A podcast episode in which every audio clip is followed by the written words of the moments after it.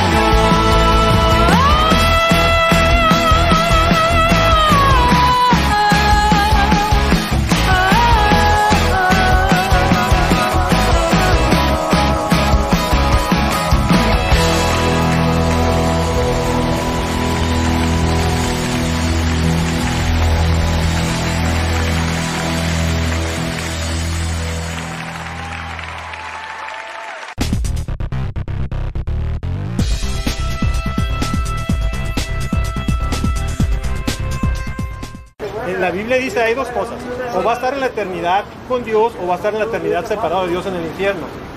¿Cuál es la alternativa? ¿Cómo, cómo lo ve usted? Por eso, por eso hacemos esta pregunta. La encuesta es, ¿es usted lo suficientemente bueno para llegar al cielo? ¿Usted cree que hay algo que usted pueda hacer para llegar al cielo? ¿Algo que usted pueda hacer personalmente? ¿Sabes qué? Te la voy a contestar yo. Okay, yo, yo, creo en Dios. Sí. Y, y le pido a Dios, y con eso es suficiente, necesito nada más. Ok. Por ejemplo, que no necesito ir a la religión, necesito ir a con gente, un besito ahí, en ningún lado, man. Y, yo te escucho. Lo entiendo. No, por eso yo lo estoy escuchando. Lo único que digo es, usted ya está seguro que es salvo, es decir, que cuando muera usted sí va a estar con Dios. ¿Ya está 100% seguro? seguro? Ok, ahí le van tres, preguntitas, tres preguntitas. Ah, facilitas. Échamelas. Ok, ¿cuántas mentiras cree que usted ha dicho en su vida? Poquitas. Poquitas, pero ha mentido. Las personas que, que dicen mentiras, ¿cómo se le llama? Muy poquitas, pero... Una persona que miente, ¿cómo se le llama?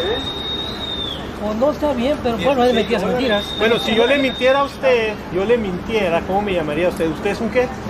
Mentiroso, ¿verdad? Ah, pues sí, si sí. yo le mintiera, ¿verdad? Ahora, ahora, la verdad, con toda honestidad, y no lo estoy haciendo esto, no, No, no, lo estoy pues, haciendo claro. para ofenderlo ni para claro, juzgarlo, que quede en claro. Pero la verdad, en su vida, ¿cuántas cosas ha robado? ¿Alguna vez ha robado algo, la verdad?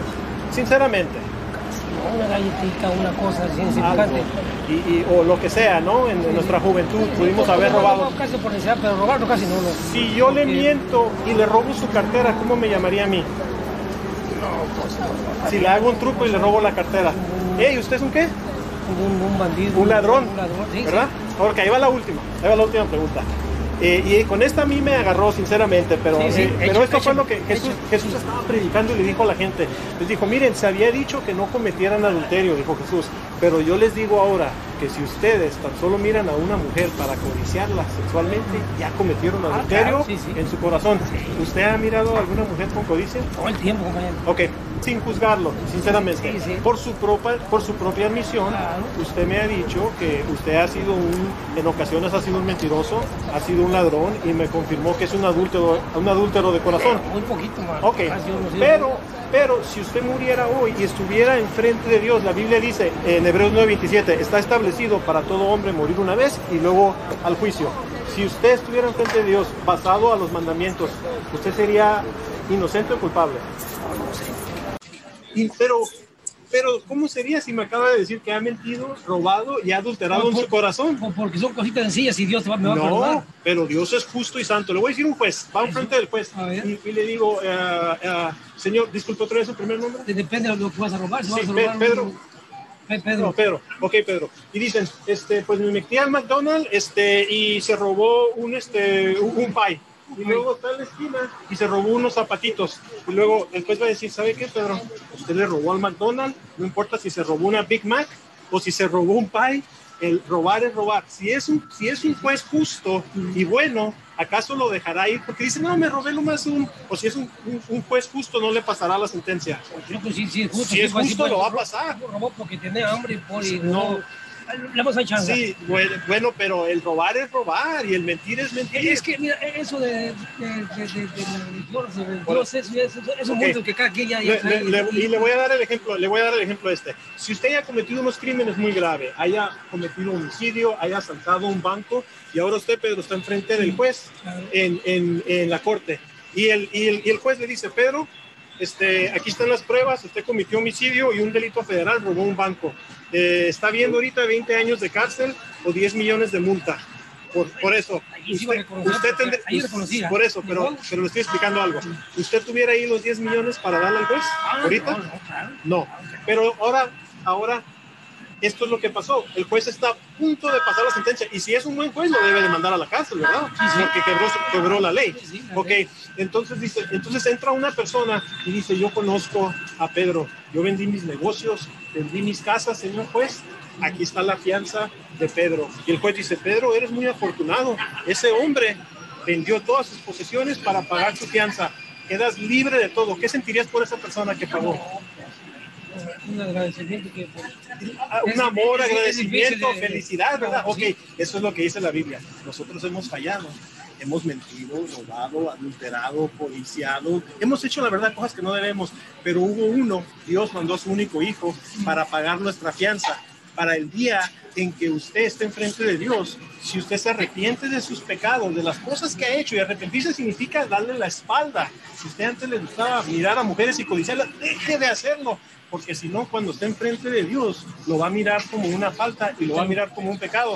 Y si usted acepta a Jesús en su corazón y se arrepiente, el día que usted muera, va a tener la certeza que por el sacrificio que Él hizo, usted va, usted va a, a ir al cielo. Si usted fuera en un avión, le voy a dar un ejemplo. Mira. Si usted fuera en un avión y el avión se va a estrellar y hay un paracaídas, ¿usted qué diría? ¿Qué bonito paracaídas? ¿O se pondría el paracaídas? Y se, se tiene que lanzar del avión porque se va a estrellar. Ah, ok, es lo que dice la Biblia. Vestidos del Señor Jesucristo, ponga a Jesús para cuando tenga que saltar usted de aquí a la eternidad, pueda llegar al cielo. ¿Tiene sentido?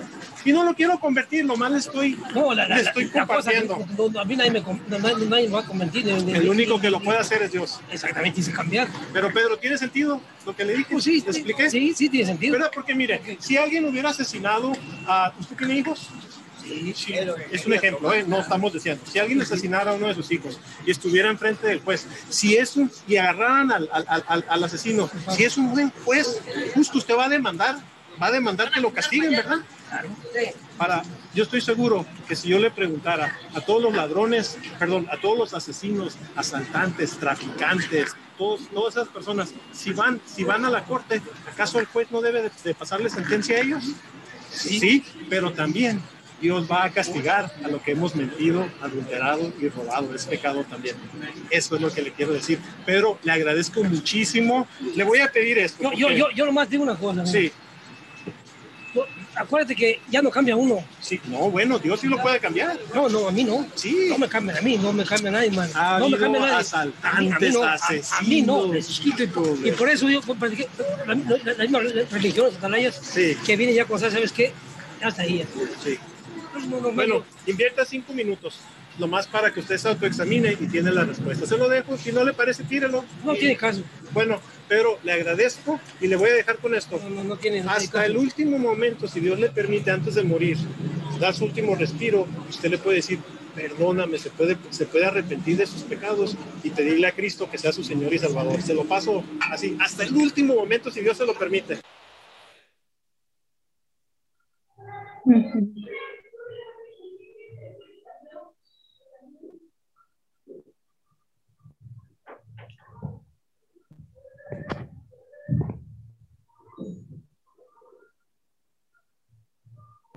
Así, ¿qué les pareció, hermano, lo que, lo que acabamos de ver?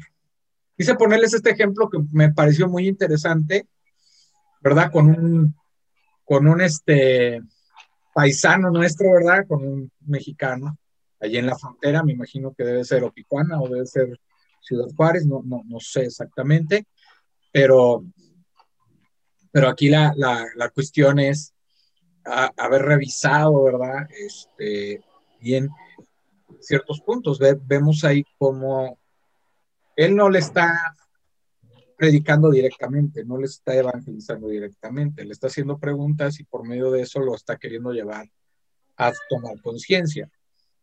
Pero, ¿qué me comentan ustedes? Hola Elías, ¿cómo estás? Hola hermana Carmen, muy buenas noches. Buenas noches. ¿Qué tal? Buenas noches. Adelante, ¿quién quiere comentar algo al respecto del video? Hermana Carmen, hermana Carmen. Buenas noches, hermanos. Pues yo vengo a lo mismo, me encanta esa, pues, eh, esa actitud que debemos de tener, la cercanía con las personas, la cercanía. Este, pues nos vamos a poder eh, ver diferente tipo de personas. En este caso, en este ejemplo, es un señor que, bueno, puso atención, participó, este, sí, lo hizo reflexionar el hermano con preguntas que van de los pecados que hacemos para que él tenga la conciencia, ¿no? De, de que realmente sí está haciendo mal las cosas, pero el plan de salvación ahí está, este, muy de manera sencilla, que le entienda a la gente, este, que participen y que reflexionen, me pareció muy bien. Al final dice que no va a cambiar, eh, pues, pero ahí está la semilla. ya, este, me pareció muy bien los tres ejemplos que da, ¿no? El de mentir, el de robar y el adulterio, que es lo que realmente se ve en las personas. Bueno, lo hemos hecho. Y este, también lo de un juez, un juez justo, también. eh, y sobre todo hace énfasis en que hay otra persona que, que dejó todo, o sea, eh, para pagar la fianza, ¿no? Eh, también es un buen ejemplo para llegar a lo que es nuestro Señor Jesucristo. Este, ya me queda más claro cada vez y yo les les agradezco a todos. Sí, hermano, muchas gracias, porque ese era mi, pues un poquito el cómo hacerlo, el cómo llegar, pero viene, me siento muy bien. esos ejemplos a mí me gustan, a mí me gusta en la calle y vuelvo a lo mismo, acercarnos a la, a la persona. Y hay otros ejemplos, me parece que no importa que sean testigos, mormones, son personas como nosotros, son personas que al final también han pecado. Ah, sí, tenemos diferentes tipos de doctrina, pero ahí está, va a estar la semilla. Y el Evangelio tiene que expandirse sin miedo porque tenemos el Espíritu de Dios en nosotros. Amén. Es lo que opino. Muy bien. Hermana Esperanza. Este, sí, hermano. Eh, allí es como, como, digamos, ponerle el ejemplo a alguien que tiene una enfermedad, ¿verdad? Hay muchas personas, a veces no vamos al médico porque nos da miedo qué es lo que nos van a decir, ¿verdad? El resultado que nos van a dar, el diagnóstico, le tenemos miedo a eso, ¿verdad? Pero si alguien, digamos, el, el familiar sabe que tiene una enfermedad terminal, pues lo ideal es decirle a la persona, ¿verdad? aunque ésta se rehúse. No, no tengo nada, no, no tengo nada. No. Pero mire, esta prueba dice que usted está enfermo. Eh, no, no, pero es que se, eh, se, pueden equivocar, es que no tengo nada. Mire, pero mire, esta otra prueba también dice que tiene lo mismo, ¿verdad? Tiene un cáncer terminal en tal parte.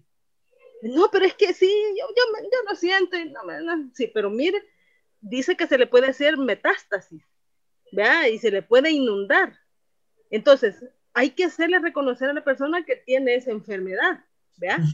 Porque si no, ella no busca al médico, tiene que ir al médico, ¿vea? Entonces, pero si el, si el médico le dice, mire, mire señora, aquí está la enfermedad y este es el nombre, y estos son los riesgos, y mire, y le ha invadido aquí, le ha invadido aquí, le ha invadido aquí, pero todavía podemos hacer algo, le cauterizamos ahí, le operamos, le sacamos, y usted puede quedar limpia. No así si usted no hace nada. Entonces, él lo que, ¿qué es lo que está haciendo el joven ahí? Él está hablando del cáncer que la persona tiene.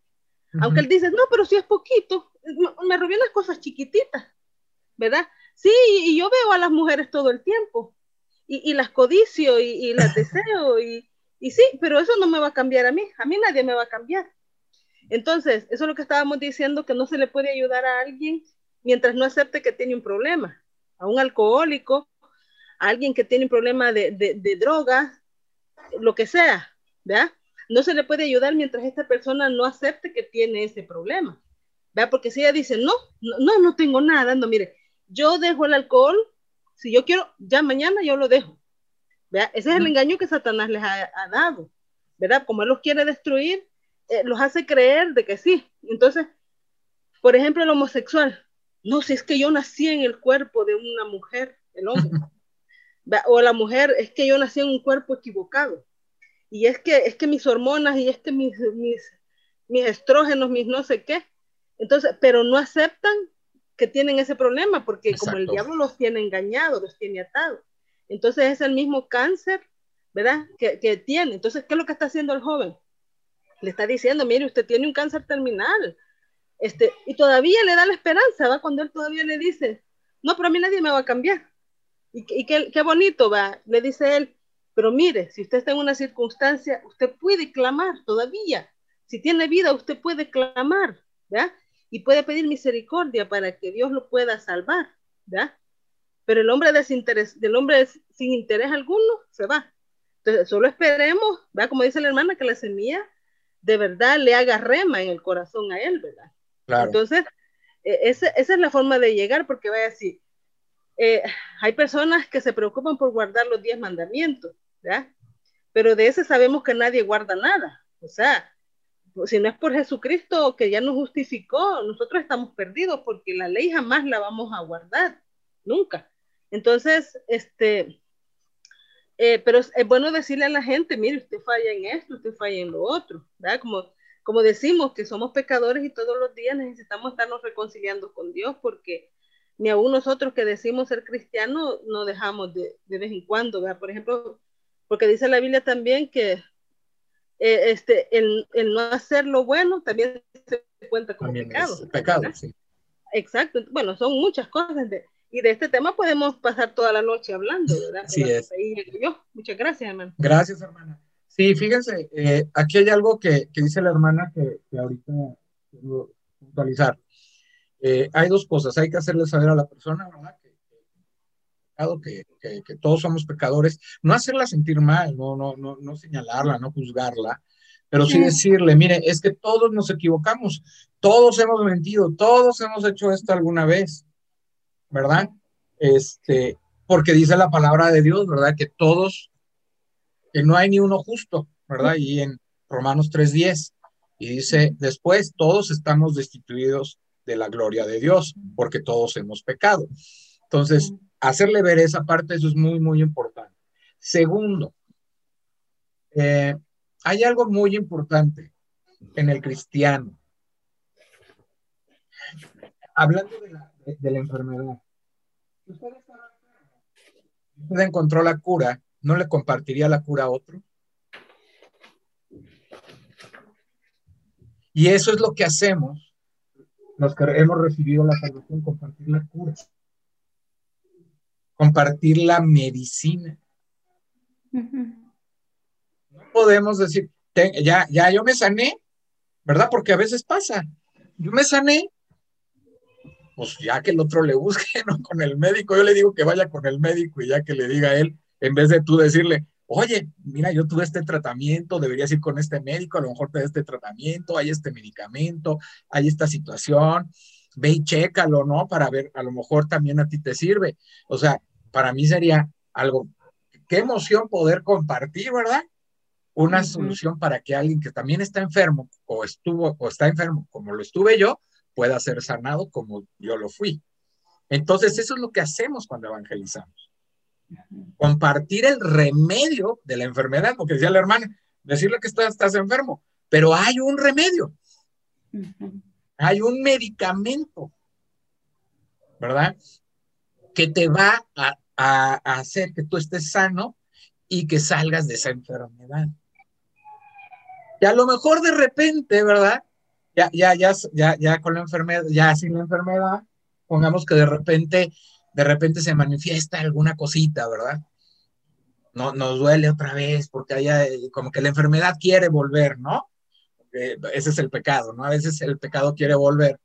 Pero nos recordamos, no, pues yo tengo al médico por excelencia, yo tengo al Salvador, voy y le digo a él, Señor, quítame esto, ¿verdad? Que esto me está volviendo a nacer ahí. Sí. Y, y, y eso es lo que, lo que hacemos, o sea, verdaderamente diariamente nos debemos presentar ante Dios, ¿verdad? Este, a cuentas, precisamente para que Dios vaya sanando todas esas áreas que todavía están ahí. Y no va a terminar, dice la palabra de Dios que no va a terminar hasta que Él venga. Entonces, imagínense, todos los que ya, por ejemplo, fueron perfeccionados, o sea, ya son salvos y, han, y fueron perfeccionados hasta que se murieron, este, pues que, eh, y, bueno, ya no vieron la venida del Señor, ¿verdad? La verán después, pero así dice la palabra, hasta que venga o te mueras. Entonces, seremos perfeccionados y ya iremos con un cuerpo incorruptible ante la presencia de Dios. Pero todo es un proceso de, de, de hasta que se muera. Entonces, pero nosotros tenemos que compartir precisamente para llevar ese medicamento, ese remedio que es Jesús, ¿verdad? Esa, esa salvación, ese remedio, eso maravilloso que él hizo por nosotros para redimirnos. Entonces, eso es muy importante, ¿verdad? Yo aquí, nada más una nota del video, yo aquí lo, lo, lo que yo veo en el video es eh, una persona renuente, una persona totalmente renuente. O sea, no, sí, Dios es bueno y Dios me va a perdonar. No, no importa, si robo algo chiquito, ¿verdad? Si robo poquito, si robo poquito me perdona, no estoy robando millones. No, es que robar es robar, ¿verdad? Entonces, eh, eh, él está poniendo precisamente de lo que hemos estado hablando. Él está poniendo alguna, eh, está poniendo murallas que hay que ir quitando. Y fue lo que trató de hacer, ¿verdad? El, entrevistador fue ir quitando esas murallas, pero a veces las murallas, eh, pues hay que vencerlas más bien con la palabra de Dios, porque, y sí mencionar un poquito la Biblia y versículos, para que el Señor empiece como a, como decir, ah, bueno, me está hablando de la palabra de Dios, y eso va a hacer que, que la palabra se alimente, pero si nada más hablamos al aire, a veces también no resulta, o sea, siguen las personas con sus mismas barreras. Entonces, acuérdense que no somos nosotros los que hacemos la obra, es el Señor y es la palabra que es sembrada la que permite, ¿verdad? Que haya el cambio y que el Señor es el que, acuérdense que dice que la palabra de Dios no es del que corre ni del que se apresura, sino del que Dios quiere. Entonces, Dios puede ablandar, pero necesita sembrar la palabra. Sí, de alguna manera la sembró, pero no la sembró muy claro. A mí me queda como que eh, quiso convencerlo, ¿verdad? Quiso convencerlo. Eh, ahí me pareció que usó un poquito como un sistema de ventas. A ver, le voy a dar otro ejemplo para que me entienda. Le voy a dar otro para que me entienda. No, ahí Sí. es donde tenemos, ahí es donde tenemos que usar la palabra. Y no digo que hubiera estado mal que lo haya hecho o como lo hizo, tal vez porque pues es un incrédulo, pero sí debió haber usado algunas otras herramientas y mucho de lo que nosotros hacemos al evangelizar es conocer a quién estamos evangelizando. Acuérdense que, que el conocimiento de la persona que vamos a hablar, por eso nos necesitamos poner en oración, es muy importante. Por ejemplo, aquí se fue a la frontera. Tengo que conocer la idiosincrasia del mexicano. Tengo que conocer de qué tradiciones viene, qué, qué religión tiene, qué piensa de la salvación. Un poquito, o sea, indagar un poquito, ¿verdad? Por medio, puede ser por medio de preguntas o por medio de una investigación que se tiene que hacer antes. Este, es como cuando van a, se va a comunidades indígenas, necesitas investigar las tradiciones, la cultura, el pensamiento, inclusive hasta el lenguaje, el idioma, lo que piensan de Dios, cuál es el concepto de Dios, qué cosas tienen, para que tú puedas usar esas herramientas para predicar el Evangelio. Como lo hizo, como lo hizo Pablo cuando estaba en, en Grecia, ¿verdad? Y vio, ¿verdad? Y vio que había muchos dioses y se encontró con uno que decía al Dios desconocido. Utilizó esa, ese momento y esa circunstancia para decir, yo les vengo a hablar del Dios desconocido.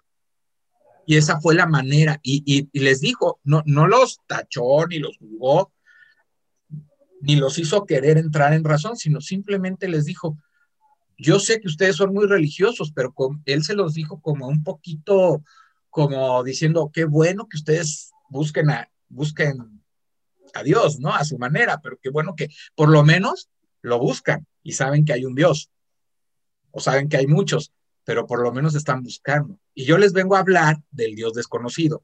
Entonces, luego, luego, pues causó admiración y causó asombro y causó que la gente estuviera interesada en escuchar. Entonces, nos tenemos que llegar a eso. Que la gente se interese, ¿no? Que tratemos de imponer, porque lo, a, a mí se me hace un error decir, yo no lo voy a cambiar, porque entonces ya le estás diciendo cuál es la finalidad de lo que estás haciendo. Y entonces él puso otra barrera. No, a mí nadie me cambia, a mí nadie me cambia, solo Dios, sí, solo Dios me puede cambiar. Y después dijo, no, ni Dios me puede cambiar. Porque ya se sintió, ¿verdad? Y hasta dijo él, no se entiende mucho porque no habla muy claro el Señor, pero dice, no, han venido de otras religiones y yo les digo, ahí párale. ¿Por qué? Porque le están tratando de imponer algo. Y acuérdense que el Evangelio no se impone. El Evangelio se comparte. No nos desesperemos porque las personas no entienden. Más bien, pongámonos en, en el papel de como un día nosotros estuvimos de ese lado, que a lo mejor alguien nos habló y a la primera le dijimos que no. Entonces, y, y, y no se, des- a lo mejor esa persona se desesperó, pero a lo mejor no se desesperó y siguió orando, siguió orando hasta que llegó la palabra a nuestras vidas. Sí. Esto es muy, muy importante. Fundamental la oración antes de salir a, antes de salir a predicar, a llevar la palabra, donde usted lo haga, es muy importante la oración. Muy importante que usted lea la palabra, muy importante que usted tenga un seguimiento de lo que le va a decir. Si me pregunta esto, ¿qué le digo? ¿Verdad? Para que sepa. Hace rato la hermana Carmen decía, podemos compartir al que sea, al mormón, al testigo de Jehová, en fin, al adventista, no sé. Pero, pero no, le, no se va a poner a debatir sobre, sobre, sobre doctrina. Le va a llegar a dar el mensaje del Evangelio de Jesús y le va a comprobar por medio de la Biblia lo que habla de Jesús y quién es Jesús. Si él no entiende y se quiere quedar, está bien, no importa. Ya usted sembró lo que tenía que sembrar de la palabra y si Dios tiene eh, en su propósito que esa persona un día venga a él, va a llegar, porque el que levanta la cosecha es el Señor, no somos nosotros. Entonces, eso es algo muy, muy importante que, que nos debe quedar ahí muy claro. Por eso quería que lo, que lo viéramos. Miren, ahora sí vamos a empezar ya con el curso. Y al ratito, en la, al, al, casi al final, les voy a poner otro video que es un poquito más largo. ¿Y por qué se los voy a poner? No se me vayan a asustar. ¿Por qué se los voy a poner, hermanos? Porque necesitamos saber ante qué nos estamos enfrentando, ante quién estamos dando la batalla y a quién le estamos quitando personas, este, a quién le estamos quitando esas personas que están cautivas del pecado, que están esclavas del pecado. Quiero que lo vean porque esto es muy, muy importante. Y esto va dirigido a muchos, a un sector, ¿verdad?, que debemos predicarle, que son los jóvenes. No es un sector muy fácil, pero debemos hacerlo porque otros se están llevando estos jóvenes. Bueno, vamos, ya vimos, ¿verdad? Ya, ya vimos la existencia de Dios, por qué existe yeah. Dios, ya vimos la Biblia, todas las bases de que la Biblia es inspirada por Dios, que es la palabra de Dios, y que por lo tanto, al darle la autoridad tanto a Dios como a la palabra, entonces podemos nosotros seguir hablándole a la persona. Si la persona no cree en Dios, pues nosotros tenemos que darle las bases para decirle que sí existe. Si sigue en su necia, no podemos seguir, porque no, ya no va a poder usted avanzar. Si, si cree en Dios, entonces ahora le hablamos de la Biblia, de la palabra de Dios. Si cree que es inspirada y que lo que viene ahí, Dios, de alguna manera es lo que Dios habla, ya pasamos otra barrera. Pero si dice, no, es que fue escrita por hombres, está equivocada, tiene muchos errores, ya pues tenemos que nosotros, ¿verdad? Fundamentar todo por medio de la palabra de Dios para quitarle esas barreras o esas ideas equivocadas, ¿verdad? Y entonces seguimos con lo, ya pasando la Biblia, seguimos con otra parte muy importante del plan de salvación, que es eres pecador, que es de lo que estamos hablando. Entonces tenemos que hacer ver a la persona su naturaleza, o sea, nuestra naturaleza, que todos somos pecadores. Fíjense, ¿qué es el pecado? Es la falta de conformidad a la ley moral de Dios, sean actos, disposiciones o estado o estado. O sea, eh, puede ser desobedecer a la ley de Dios, ¿verdad? Este, son actos rebeldes, de alguna manera, disposiciones a las que estamos fallando y que no hemos cumplido a cabalidad porque no lo podemos hacer si no estamos en Jesucristo, o un estado en el que entramos, un estado de pecado, ¿verdad? Y eso lo dice ahí en Génesis 3, 1, 6. Le voy a pedir al hermano Héctor, si me puede leer ahí Génesis 3, del 1 al 6, por favor.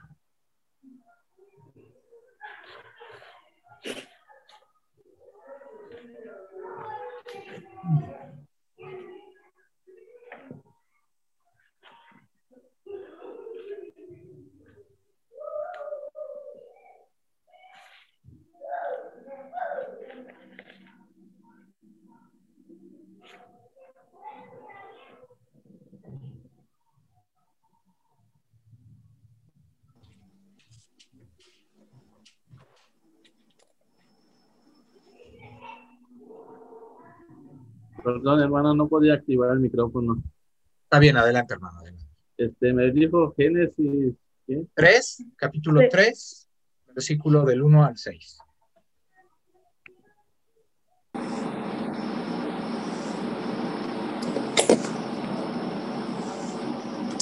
Es lo que está en la pantalla.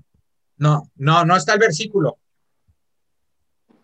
No, es el capítulo 3, versículo del 1 al 6. No está escrito en la pantalla. Ah, ok. Me permite un momentito. Bueno, no sé si alguien puede leer, es que solo O, tengo. o si lo tiene, lo, lo tienes tú, Iván, Génesis Lo 3 del tengo. 1 al 6. Sí, señor. Amén. Amén, Señor. Em, bueno, buenas noches, hermano. Buenas noches, hermano, Dice bienvenido. Gracias, pastor. Génesis 3, del 1 al 6. Pero la serpiente era astuta, más que todos los animales del campo que Jehová Dios había hecho, la cual dijo a la mujer, ¿con qué Dios os ha dicho, no comáis de todo árbol del huerto? Y la mujer respondió a la serpiente, del fruto de los árboles del huerto podemos comer, pero del fruto del árbol que está en medio del huerto, dijo Dios, no comeréis de él, ni le tocaréis, porque no, para que no muráis. Entonces la serpiente dijo a la mujer, no moriréis, sino que sabe, sino que sabe Dios que el día que comáis de él, serán abiertos vuestros ojos y seréis como Dios, sabiendo el bien y el mal. Y vio la mujer que el árbol, que el árbol era bueno para comer y que era agradable a los ojos, y árbol codiciable para alcanzar la sabiduría, y tomó de su fruto y comió, y dio también a su marido, el cual comió así como ella. Ok, entonces aquí vemos eh, qué es el pecado. El pecado es la desobediencia. Ok, vemos, hay dos aspectos. Eva no hubiera caído en pecado si no se pone a platicar con la serpiente. Si no le sigue el chisme, pues. O sea, nada más le hubiera contestado eso y ya. Y, no te pones a hablar con el diablo para ver si, si sí es cierto o no es cierto. Nunca vas a, porque si no vas a ¿Cómo fue que engañó a la mujer el diablo por el orgullo? Vas a ser, vas a ser como Dios. Entonces le tocó el orgullo, le tocó, ay, voy a ser como Dios, voy a ser tan importante como Dios. Y recuerden que la caída de- del, del ángel de luz, que era, era este, fue porque quiso tomar el lugar de Dios. Entonces, él, como fue expulsado, fue derrotado, él lo que quiso fue hacer caer en pecado a la, a, a la creación que más amaba, el, a- amaba a Dios, que era el hombre. Con el mismo origen del pecado, el orgullo. No es cierto, no vas a morir, no le creas a Dios. Le está diciendo mentiroso a Dios. Y él es el padre de la mentira. Segundo, le está diciendo que va a ser como Dios, que por eso Dios no quiere que coman. Lo cual es un error porque pues, Entonces, ahí eso es lo que está, lo que nos está diciendo, ¿verdad? Y entonces, en el momento que le dijo, fíjense bien, en el momento que le dijo que iba a ser como Dios, dice inmediatamente la palabra de Dios que ella vio que el fruto era bueno, pero fue por la apariencia. La apariencia, claro que el fruto daba una apariencia de bueno, bonito, eh, eh, era codiciable, claro, para comer, pero lo vio bueno por lo que había detrás de lo que le había dicho el demonio, que había detrás de comer lo que le iba a traer. Por eso lo codició. Y acuérdense que la codicia es un pecado. Entonces lo codició y entonces lo tomó. Y no solamente eso, sino que aparte le dio al marido. ¿Y saben qué? El marido debió haber dicho no porque es la cabeza. Dios nos dijo que no comiéramos de ese fruto. Dios nos dijo que moriríamos. Eva, te equivocaste. En, en el amor de Dios, Dios siempre nos da la oportunidad de arrepentirnos. Tal vez si Eva se hubiera arrepentido y Adán no hubiera comido del fruto, estaríamos contando otra historia de humanidad. Pero aquí no se trata de supuestos, se trata de lo que dice la palabra, ¿verdad? Pero sí estaríamos contando otra historia porque seríamos eternos, tendríamos la presencia de Dios, viviríamos de acuerdo a la voluntad de Dios. Pero la historia nos cuenta eso. Entonces, el pecado es la desobediencia a Dios y a sus propósitos. Dice aquí, a sus propósitos para los cuales fue creado el hombre, el cual a través de su libre albedrío decide vivir su vida a su manera, sin tomar en cuenta a Dios, y para lograr esos propósitos no le importa dañar. Su meta es ser su Dios. Y nótese que ahí en, en el escrito puse Dios con D chiquita, porque, porque el único que se escribe con D grande es el Dios grande y maravilloso que tenemos, nuestro creador. Los otros son dioses, son, no, no, no son dioses, porque no, no existe otro Dios. Es para decir, ¿verdad? Que, que, que queremos, nos ponemos nosotros como ídolos. Y queremos hacer las cosas como si nosotros fuéramos un Dios, no lo somos. Y eso lo podemos hacer consciente o inconscientemente. No, yo lo voy a hacer por mis fuerzas, yo puedo hacerlo, yo puedo salir adelante, yo soy muy inteligente, soy muy sabio, ¿verdad? Dios me dio capacidades para hacer las cosas. No necesito que Dios aquí haga nada porque ¿para qué entonces me, me, me hizo inteligente? Y entonces el hombre en ese orgullo no le da la autoridad a nuestro Padre. Para lograr sus propósitos dedica todo su tiempo, capacidades, conocimientos para obtener la felicidad, poder o seguridad. El pecado es el mismo, desobediencia a Dios. O sea, es desobediente porque, porque al fin y al cabo lo estás haciendo con tus propios fuerzas, tus propios razonamientos.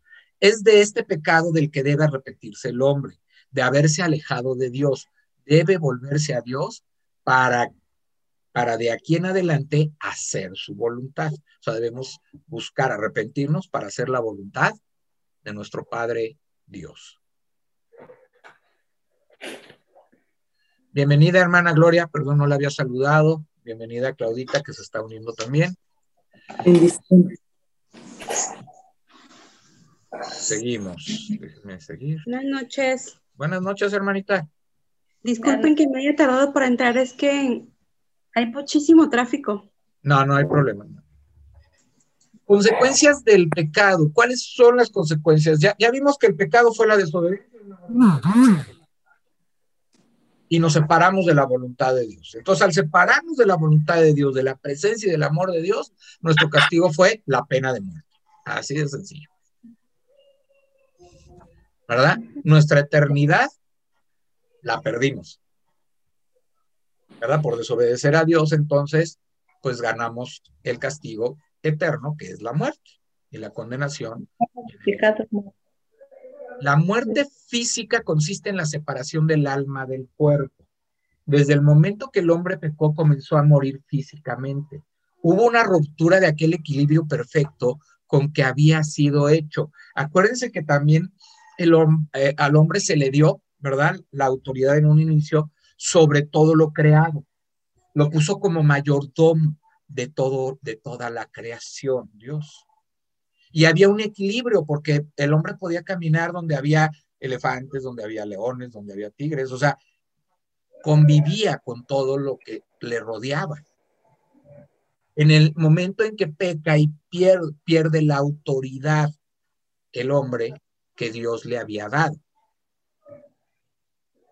Y entonces se pierde el equilibrio en muchas formas. Primeramente, se pierde el equilibrio de la autoridad sobre la creación. Ella no puede convivir con la creación. Ya no puede tener una convivencia directa. Segundo, mientras estuviéramos alineados a la voluntad de Dios y unidos a su presencia, entonces íbamos a tener vida en abundancia, vida eterna.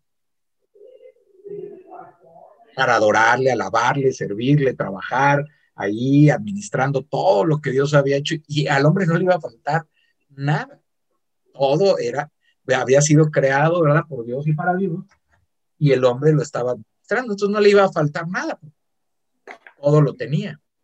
Perdimos eso. Ahora lo tenemos que ganar con el trabajo de nuestra frente, como dice la palabra de Dios, con, el sudor de nuestra frente. Y tercero, dimos la entrada a la enfermedad. Por eso dice que el hombre empezó a morir físicamente, porque entonces trajo el desequilibrio también en el cuerpo y entró la enfermedad. Muchas de las enfermedades nos llevan a la muerte, precisamente. Entonces, fíjense cómo el pecado, de la desobediencia del hombre. El pecador es esclavo del pecado, o sea, nos convertimos esclavos del pecado, el que quiera, el que sea. El, que es mentiroso se vuelve esclavo de estar mintiendo, mintiendo, mintiendo, ¿no? El que es fornicador, el que es adúltero, el que es mentiroso, o sea, eh, todos los pecados que podamos, el codicioso, ¿verdad? Este, todo, todos estos pecados nos convierten en esclavos, nos hacen esclavos de eso y entonces al ser esclavos es muy difícil que por nosotros mismos, como decía la hermana Esperanza, ¿verdad? Un, un drogadicto, un alcohólico, una, bueno, una persona que tiene drogadicción o que tiene alcoholismo, es muy difícil que salga por él solo o por un sistema eh, implantado para resolver la adicción. Necesita a Dios para llenar su y, si no tiene a Dios en su vida, va a seguir, va a recaer. Y, créanme que, que, ahora que yo estoy, ya tengo tiempo en ese ministerio de restauración, en los centros de rehabilitación he visto caer. Porque no creen y no dan el paso a creer en Jesús. Lo toman como, este me quiere cambiar, este viene a ponerme su religión, y por más que les hablas, y entonces les dices, si tú te sales aquí sin Dios y sin Jesús en tu corazón, recaer. Y los ves dos meses después, otra vez de regreso. Y es muy, muy triste ver esa situación. Miren, vamos a Romanos 6, 17. Y alguien que me busque Romanos 7, 6, por favor.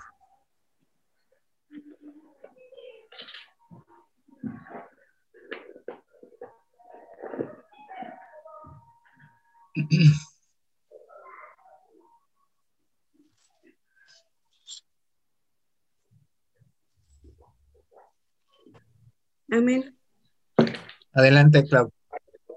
Roma, yo tengo Romanos 7.6. Ok, vamos primero con 6.17. ¿Alguien ya lo tiene? Amén. Ok, Déjame bajarle. Pero gracias a Dios que aunque erais esclavos del pecado. Espérame, espérame, espérame, Déjame bajar. Ya. Pero gracias a Dios que aunque erais esclavos del pecado, habéis obedecido de corazón a aquella forma de doctrina a la cual fuisteis entregados. Ahora sí, el otro, el otro, por favor. Pero ahora estamos libres de la ley por haber muerto para aquella en que estábamos sujetos, de modo que sirvamos bajo el régimen nuestro del espíritu y no bajo el régimen viejo de la letra. Ok, entonces estamos viendo ahí, gracias a Dios que aunque éramos esclavos del pecado, habéis obedecido de corazón aquella forma de doctrina a la cual fuisteis entregados. Y, y yo cerraría con el 18 ahí también, de 6-18, y libertados del pecado viniste a ser siervos de justicia. Éramos esclavos del pecado, recibimos a Jesucristo como Señor, nos arrepentimos, recibimos a Jesucristo y entonces somos liberados. Y ahora somos siervos de Dios. Que es muy diferente a ser esclavo del pecado. Y, acá también en 7.6, ¿verdad? Este, dice, pero ahora estamos libres de la ley por haber muerto para aquella en que estábamos sujetos, de modo que sirvamos bajo el régimen nuevo del Espíritu. Es decir, ya no nos, a nosotros no nos preocupa ya cumplir la ley, porque el Señor nos libera y nos pone el querer como el hacer. Entonces podemos cumplir la ley sin sentirnos obligados a hacerlo, sino lo hacemos naturalmente porque la disposición la pone el Espíritu. Caminamos ahora en el Espíritu que nos hace cumplir los mandamientos de la ley, pero no nos sentimos así, híjole, tengo que cumplir la ley o sentimos una carga o, o sentimos así como nos sentimos abrumados, ¿no? Al contrario, la cumplimos porque ya Dios nos hizo una nueva criatura, entonces podemos obedecer a Dios. Entonces ahora sí, de la desobediencia pasamos a la obediencia. La muerte espiritual no es la desaparición del alma, sino su separación de Dios. La muerte espiritual no es la desaparición del alma, sino su separación de Dios. Tu alma, cuando te mueras, o sea, si no estás en Cristo, si estás muerto espiritualmente en esta vida, cuando te mueras físicamente, tu alma irá al infierno si estás muerto. Si ya tienes una vida nueva en Cristo, tu alma la gloria de Dios, al cielo, ¿verdad? Entonces, eso es lo que está diciendo, no desaparece, no se va, no, no ya. ¿Sabes qué pasó? Ya todo, todo, se quedó olvidado. No, el cuerpo va, el espíritu va ¿verdad? Que es nuestro cuerpo espiritual, va a la o a la eternidad, a la gloria de Dios. Muerte espiritual mientras vive el hombre. Vamos a Efesios 2.1 y 1 Timoteo 5.6.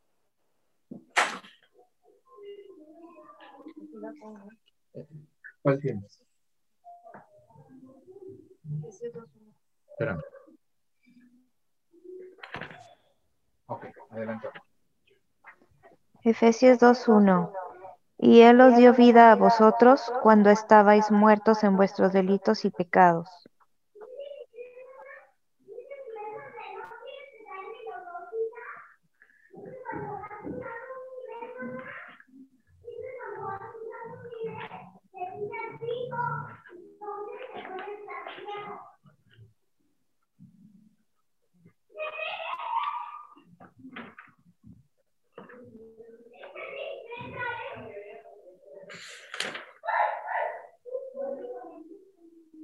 Primera, primera de Timoteo 5, 6, por favor.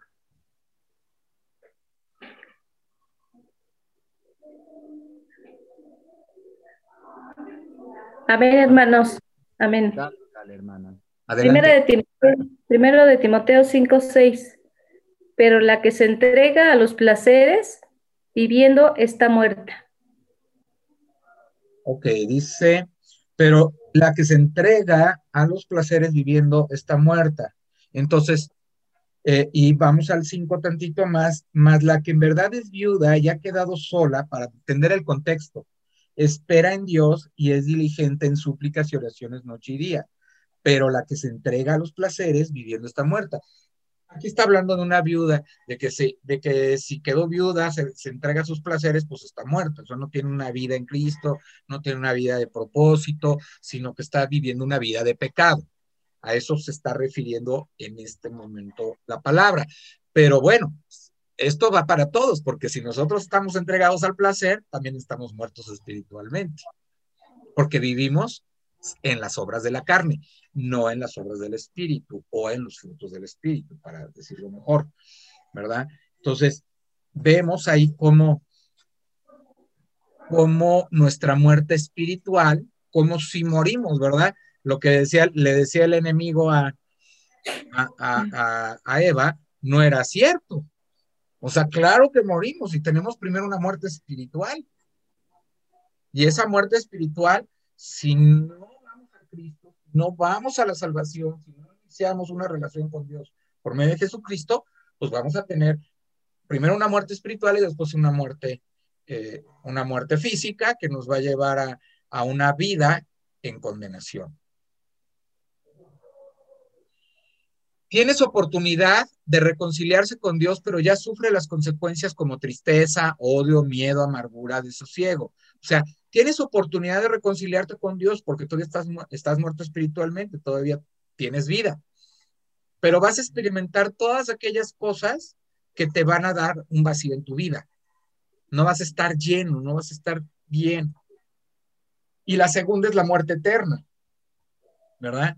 Castigo eterno en el infierno, ¿verdad? Y ahí está Apocalipsis 21.8. Vamos a Apocalipsis 21.8.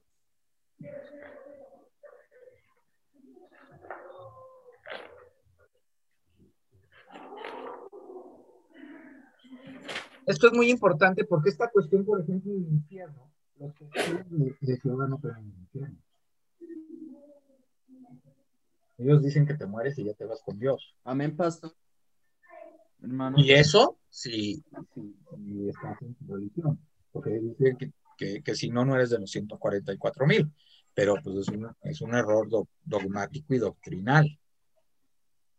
Entonces, vamos ahí y ahí es donde podemos mostrar la existencia misma del propio infierno. Pero los cobardes e incrédulos, los abominables y homicidas, los fornicarios, hechiceros, los idólatras y todos los mentirosos tendrán su parte en el lago que arde con fuego y azufre, que es la muerte segunda. Entonces aquí la palabra de Dios está diciendo que, que es una muerte eterna, es una muerte. No le llama vida, le llama muerte. Porque es condenación. A lo que le llama vida es estar en Cristo es una vida en abundancia. Entonces, aquí lo importante es, ¿verdad? Hacerles la diferencia. ¿A dónde te quieres ir? ¿A una muerte eterna? ¿A la segunda muerte? Porque ya ahorita estás muerto. ¿Por qué? Porque lógicamente estás muerto en tus pecados. Pero si, te, si no te reconcilias con Dios, si no vas a Cristo y te arrepientes, si no te arrepientes y vas a Cristo, entonces lo que va a pasar es que hay una vas a tener una muerte eterna en el infierno. Y dice que ahí estarás en el fuego. ¿Verdad? Entonces es una muerte, es la muerte segunda, así le llama el Apocalipsis aquí Juan en esta revelación de la palabra. Vamos a Juan 5, 28, 29. Si hay alguien que la tenga, adelante.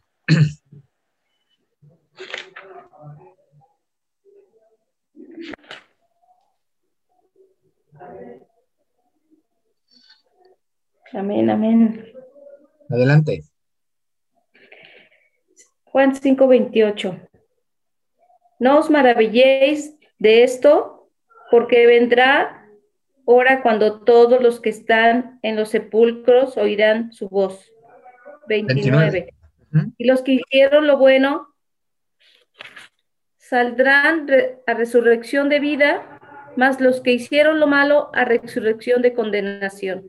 La Amén. resurrección. O sea, todos seremos resucitados, pero unos iremos a la condenación y otros a la vida, a la vida eterna. Segunda de Tela- Tesalonicenses 1.9.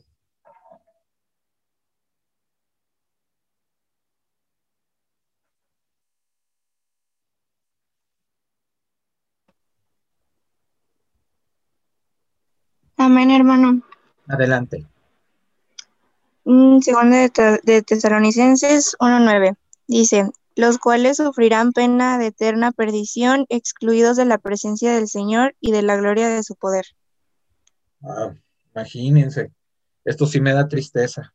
Los cuales sufrirán pena de eterna perdición, excluidos de la presencia del Señor y de la gloria de su poder. Eso sí es para, hay que señalar esos versículos porque eso nos menciona, ¿verdad? Cuando hay pecado, cuando no queremos ir a Cristo, o sea, en serio quieres perder la presencia de Dios en esta vida primero y después allá en la eternidad. Quieres, quieres dejar de ver el poder de Dios en tu vida, las bendiciones que quiere darte, el propósito, el amor, el gozo que, que, que, estás buscando. Quieres dejar por andar en la vida mundana. Híjole, está, es, algo duro, es algo que nos confronta. Y esto es algo que nos debe animar a predicar el Evangelio.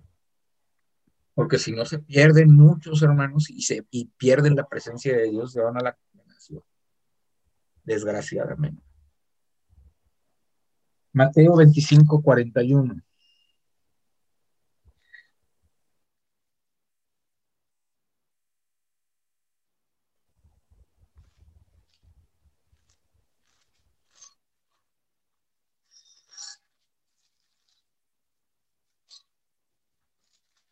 Esgrima. Dice la palabra de Dios, entonces dirá también a los de la izquierda, apartaos de mí, malditos, al fuego eterno preparado para el diablo y sus ángeles. Fíjense, el infierno está preparado para el diablo y sus ángeles, pero aquellos que no reconozcan a Jesús acompañarán a estos. Dice, entonces dirá también a los de la izquierda, apartados de mí, malditos, al fuego eterno. O sea, el diablo, la finalidad del diablo es no irse solo. No, irse, no es irse solo con los ángeles, sino también perder a muchos. Mucho de, lo- de- de la creación del, del- del hombre, o sea, el hombre se va, se condene, porque el diablo ya está vencido. Hermana Gloria, dígame. Y no, que interesante, hermano, lo que sigue diciendo, eh, dice el, el desde el 41, ¿verdad? Juan 25, 41, pero más abajito dice, Ajá. luego el rey, luego el rey dirá a los que estén a su izquierda, apártense de mí, ustedes que están bajo maldición, váyanse al fuego eterno, preparado para el diablo y sus ángeles, pues tuve hambre y ustedes no me dieron de comer. Tuve sed y no me dieron de beber. Anduve como forastero y no me dieron alojamiento. Me faltó ropa y ustedes no me la dieron. Estuve enfermo en la cárcel y no me vinieron a visitarme. Entonces ellos le preguntarán, Señor, ¿cuándo te vimos? con hambre o con sed o, con- o como forastero o falto de ropa o enfermo o la cárcel? El rey les contestará, les aseguro que todo lo que no hicieron por una de estas personas más humildes, tampoco por mí lo hicieron. Estos irán al castigo eterno y los justos a la vida eterna. Exacto. Mire, hermoso es. Totalmente centrado, ¿verdad? En, en, en, en la enseñanza en que el Señor va a venir a juzgar. Ese capítulo, esa parte del capítulo del 31 en adelante, habla del juicio a las naciones. Habla de que separarán las ovejas de los cabritos. Entonces, esto es muy importante. No hay otra oportunidad más que mientras tengas vida, mientras tengas vida, puedes hallar a Dios, puedes buscar a Dios y hallarlo, pero cuando te mueres ya no. Por eso es muy importante nuestra labor como, pre- como, como evangelistas, como discípulos del Señor. Por eso es muy importante la labor que nos está dando Dios, porque de eso depende que se salven muchos, de eso depende que muchos vengan a Cristo. Si no hablamos, ¿cómo vamos a saber? Entonces, después ya de que tú le hablaste de esto, del pecado, ¿verdad? Yo siempre le hago, eh, les hago como una tipo pregunta retórica ahí en los centros de rehabilitación. Oye, entonces si te estoy hablando, ¿verdad? Le digo, de que todos somos pecadores y de que todos estamos destituidos de la gloria de Dios, entonces tú, tú me dirás o me preguntarás, entonces si nos vamos a ir al infierno, entonces, ¿para qué me hablas de Dios? ¿O para qué vienes a decirme que hay una salida? Si me estás diciendo que todos estamos destituidos, entonces, precisamente ahí es donde viene esta pregunta. Bueno, entonces, ¿cómo me puedo salvar? ¿Qué puedo hacer para ser salvo? ¿Qué puedo hacer yo para ser salvo? ¿Y sabes qué? Que la respuesta que le tienes que dar es decirle, nada. Tú no puedes hacer nada. Tu destino es el infierno y estás condenado. Tú no puedes hacer nada, porque no hay ni uno justo. Ya. Entonces, algunos dirán, no, pero es que yo soy bueno, ¿verdad? Ahí hay alguna respuesta sin fundamento. Unos dirán, soy bueno. Entonces tú le dices, no hay ni uno justo. ¿Verdad? Ahí Romanos 6:23 dice que todos estamos destituidos de la gloria de Dios. Después, ah, es que yo no miento, no he robado, este, yo no he matado, yo no he hecho nada de eso. Y entonces ahí es cuando puedes meter las preguntas, ¿verdad? Bueno, ¿has mentido alguna vez? ¿Has codiciado a una mujer en alguna ocasión, nada más con verla? ¿Has deseado, la has deseado? Y entonces es cuando cuando el, eh, es cuando el Señor, ¿verdad? Es cuando entonces tú le estás revelando que no hay ninguno que no tengamos un pecado, que todos tenemos un pecado, el que sea, pero te lo tenemos. Entonces le dices, obedecer los mandamientos, guardándolos todos durante toda tu vida. Eso es lo que puedes hacer, obedecer todos los mandamientos, tener una vida perfecta. Y como esto no es posible, o sea, como no podemos hacerlo porque nuestra naturaleza es de pecado, entonces, si en esto fundas tu confianza, estás perdido. Vamos allá a Gálatas 3.10. Bienvenido, hermano Joel. Gracias, gracias.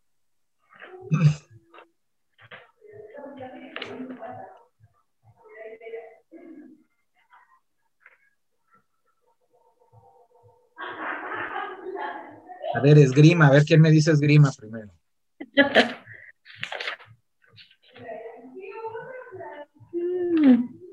Déjame bajarlo.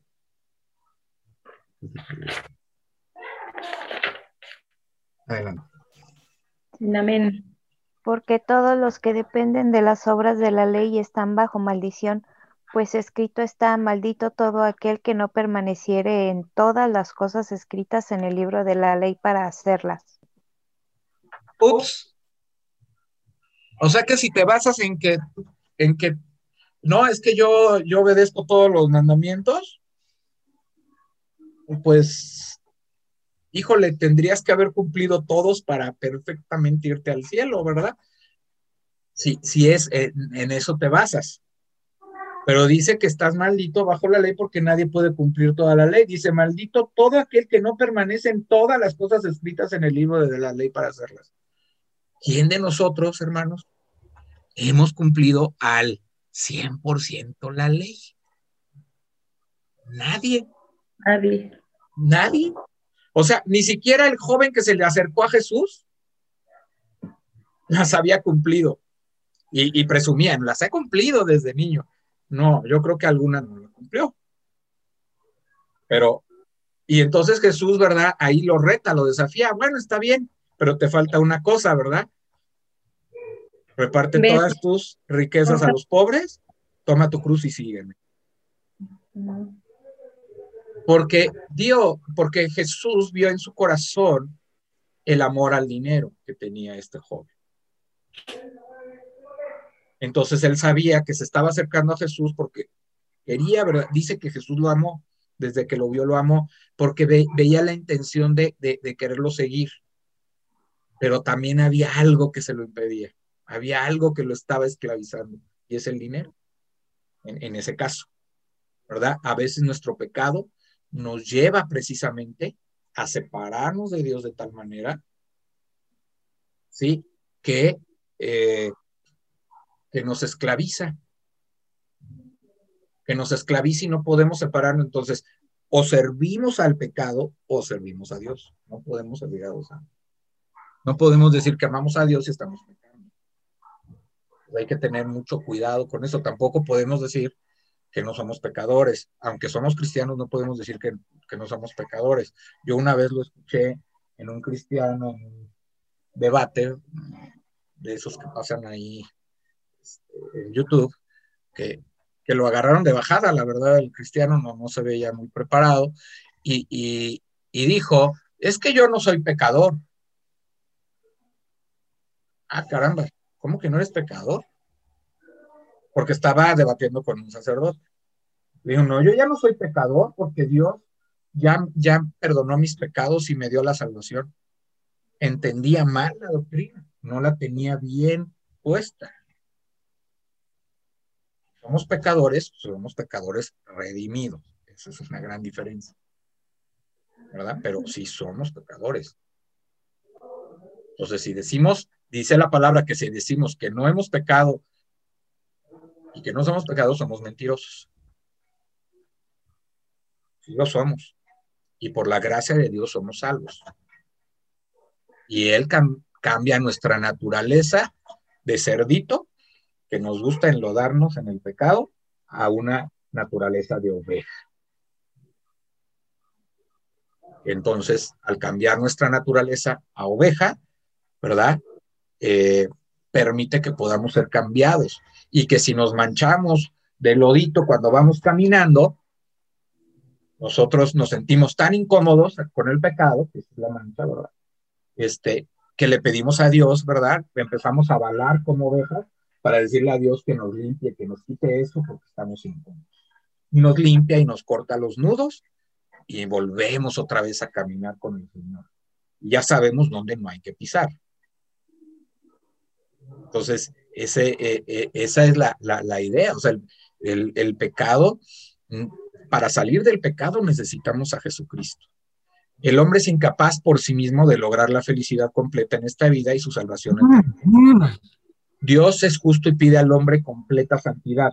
No pasará por alto sus faltas. Allí en, en, en, en Hebreos 12, 14 dice que eh, no pasará por alto las faltas. Después dice en Efesios 2.9, no sirven tus obras.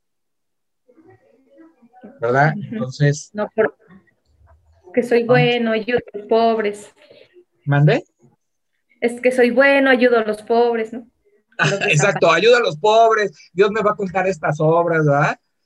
Ajá. Pero bueno, este, fíjense, si fuera por eso, yo la verdad ni, ni tendría salvación, ¿verdad? Porque pues ya con Carlos Slim o con Trump poniendo fundaciones para ayudar a los pobres, pues ya estamos bien perdidos. Si nada más lo has ayudado con 100 pesos alguna vez a un pobre o, o has ofrendado algo en alguna acción, pues estamos perdidos, porque entonces, pues son los, un, los únicos, son los ricos los que se merecen. Dice, es muy difícil que un rico entre en el reino de los cielos, no porque no pueda entrar, sino porque el, eh, los, algunos ricos, ¿verdad? Tienen amor al dinero, entonces no pueden entrar a la presencia de Dios si no aman a Dios. A eso se refiere. Pero, pero sí es muy importante, ¿verdad? Saber que no es por obras, porque la religión tradicional dice que si tú vas de rodillas, que si tú le das la limosna, que si tú le oras, que si tú este, en una Semana Santa te prestas para ser el Cristo crucificado, bla, bla, bla, todo eso te lo va a contar Dios, entonces ya te va a perdonar y eres salvo. No es cierto. Debemos quitar, esa es la primera idea que debemos quitar a las personas, que la salvación no se logra por porque en serio que está, estamos metidos en la, está muy metida las personas en la tradición. Y en la tradición a los ídolos. Entonces, hay que, esa es una de las barreras que hay que quitar. Sin lastimar, sin herir, sin señalar, sin, eres un pecador, eres idólatra, y tus imágenes. No, no, no. Así no se hace. Váyase a Éxodo, váyase a Levítico, dígale, mira aquí la palabra de Dios. Y aquí en Efesios 2.9 dice que no es por obras para que nadie se gloríe, sino por la fe en Jesucristo. De hecho, tus buenas obras, fíjense bien, vamos a, vamos a esta Hermano. parte.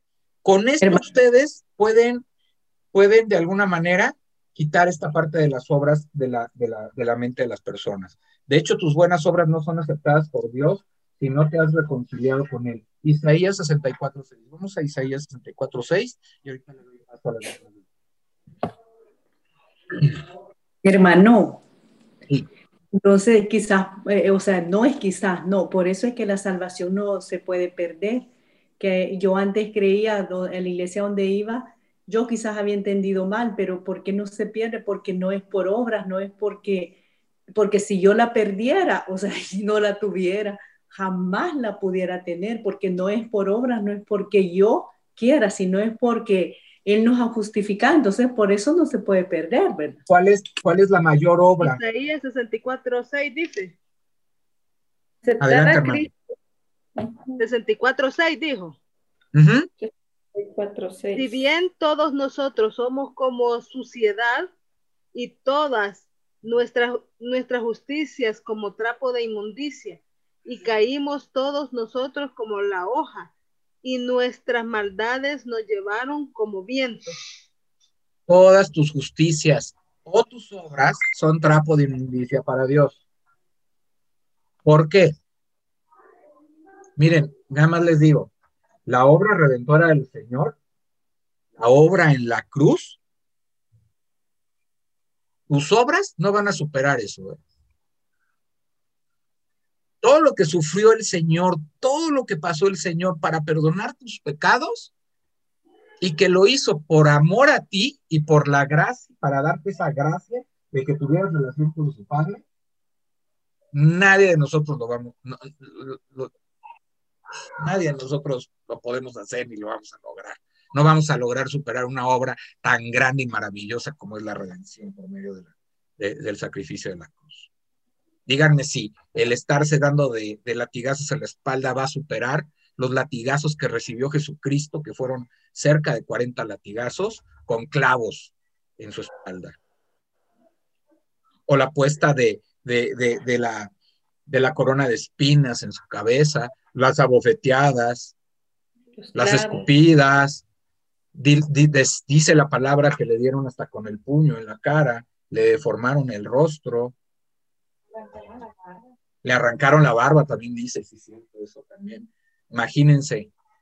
Los y todavía crucificado con clavos. Eso,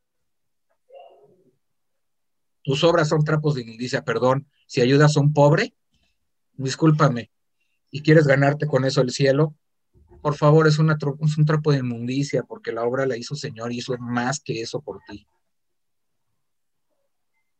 Y eso es lo que, si nosotros estamos convencidos de esa salvación tan grande, eso es lo que le debemos expresar a la persona. Ese amor tan grande, ese es lo, es lo que le debemos hacer pensar. Mira, es una salvación tan grande porque te costó esto, esto, esto y esto, y hacerle ver el sacrificio. No para que se sienta culpable, sino para que sienta la gracia. Es decir, le preguntaban en el primer video que, en el video que les puse ahorita, eh, oye, ¿cómo te sentirías si alguien llega y paga tu fianza? No, pues bien agradecido. Ah, pues el Señor hizo eso con su vida, pagó tu fianza. Él fue, él pagó tu fianza, pero él se hizo culpable para darte el perdón. Entonces, por eso las obras son trapos de inmundicia. Nada más por eso. La salvación no se pierde porque es algo que te da el Espíritu Santo, te sella con su amor, te sella y pone el querer como el hacer y te hace un hijo de Dios. No puedes perder la herencia que Dios te da porque te ha hecho una nueva criatura. Si tú recibiste a Jesucristo y no se nota el cambio en tu vida y no manifiesta los frutos del Espíritu, perdón, pero no has recibido a Jesucristo de la manera correcta. Porque se tiene que notar el cambio en tu forma de hablar, de pensar, de sentir, de hacer. Se tiene que notar, se empieza a notar desde el primer momento. Buscas más de Dios, buscas la palabra, te alejas de tus amistades, te alejas de las malas amistades, te alejas de todo aquello que te separa de Dios.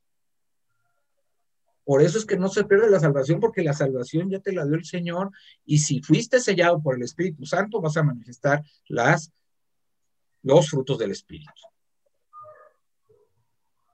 Dios en su amor eterno decide diseñar un plan que pueda dar solución. El hombre había pecado y tenía que pagar por ese pecado, la muerte eterna, la separación de Dios y su reino. Solo a través de un cordero limpio y santo es posible que la reconciliación de Dios con el hombre. Eso lo estableció Dios, lo vemos en el Antiguo Testamento, el sacrificio del cordero para el perdón de los pecados. Hebreos, y también lo menciona ahí en Hebreos 9:22, en 1 Pedro 1, 119. Ah, caramba. Me equivoqué. Creo que es 19, porque no. Creo que haya 119. ¿no? Un, error de dedo. Primera de Pedro 1. Sí, es 1.19, perdón, hermanos. Tenemos también la palabra, ah, no, de primera, perdón, de primera de Pedro. Estaba leyendo segunda. Una 19 dice, sino con la sangre preciosa de Cristo, como de un cordero sin mancha y sin contaminación. Sabiendo, en el 18 dice, sabiendo que fuiste rescatados de vuestra manera vana de vivir, la cual recibiste de tus padres no con cosas corruptibles como oro o plata, sino con la sangre preciosa de Cristo, como de un cordero sin mancha y sin contaminación. Ahí está mencionando. Así es como Cristo decide dejar su gloria para habitar entre la humanidad y morir por ella en la cruz. Jesucristo dijo que Él es el camino y la verdad y la vida, Juan 14, 6. Por lo tanto, lo que el hombre debe hacer es aceptar el sacrificio de Jesús en la cruz. Y ahí, eh, acuérdense que Jesús dijo, yo soy el camino, la verdad y la vida. Nadie va al Padre si no es por mí. Eso lo tenemos que hacer notar porque muchas personas, ¿verdad? Tienen la idea de que los santos son mediadores o la Virgen es mediadora. No, el único es Jesucristo. Y hay, en Timoteo también ahí nos dice, ¿verdad? Que el único mediador entre hombres y entre, entre Dios y los hombres es Jesucristo, nuestro Señor. Por lo tanto, lo que el hombre debe hacer es aceptar el sacrificio de Jesús en la cruz. Y ahí vienen las referencias de Efesios 2 del 8 al 10, ya leímos algo de, de Efesios, eh, Gálatas 3.10, Tito 3.5. Entonces, Vamos a hacer un, resumen. Déjenme ver. Aquí ya llegamos. Ok. Entonces aquí ya llegamos, fíjense. Ya hablamos de Dios, la existencia de Dios. Ya quitamos esa barrera. Ya quitamos la otra barrera que es la, la palabra, la Biblia es la palabra de Dios. Ya le mostramos que es pecador. Ya le mostramos que él no puede hacer nada para su salvación. Y cinco, que Jesucristo es el único camino para la salvación. Que Él dio la vida por nosotros, que fue enviado. Ahí podemos tomar la referencia de Juan 3:16, que todos no lo sabemos, para que decir, Dios envió a Jesucristo como Señor y Salvador para que tú pudieras tener una relación con Dios y ser salvo.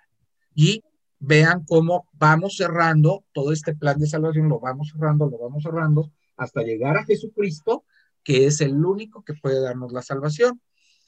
Entonces, en resumen, Dios existe. ¿Crees en Dios? ¿En qué Dios crees? Esa es la primera parte que, debemos preguntar y que debemos de alguna manera este, ir, ir viendo e ir dando respuesta, ¿verdad? Él nos va a dar una respuesta y nosotros vamos a ir contestando y dando argumentos de acuerdo a esto.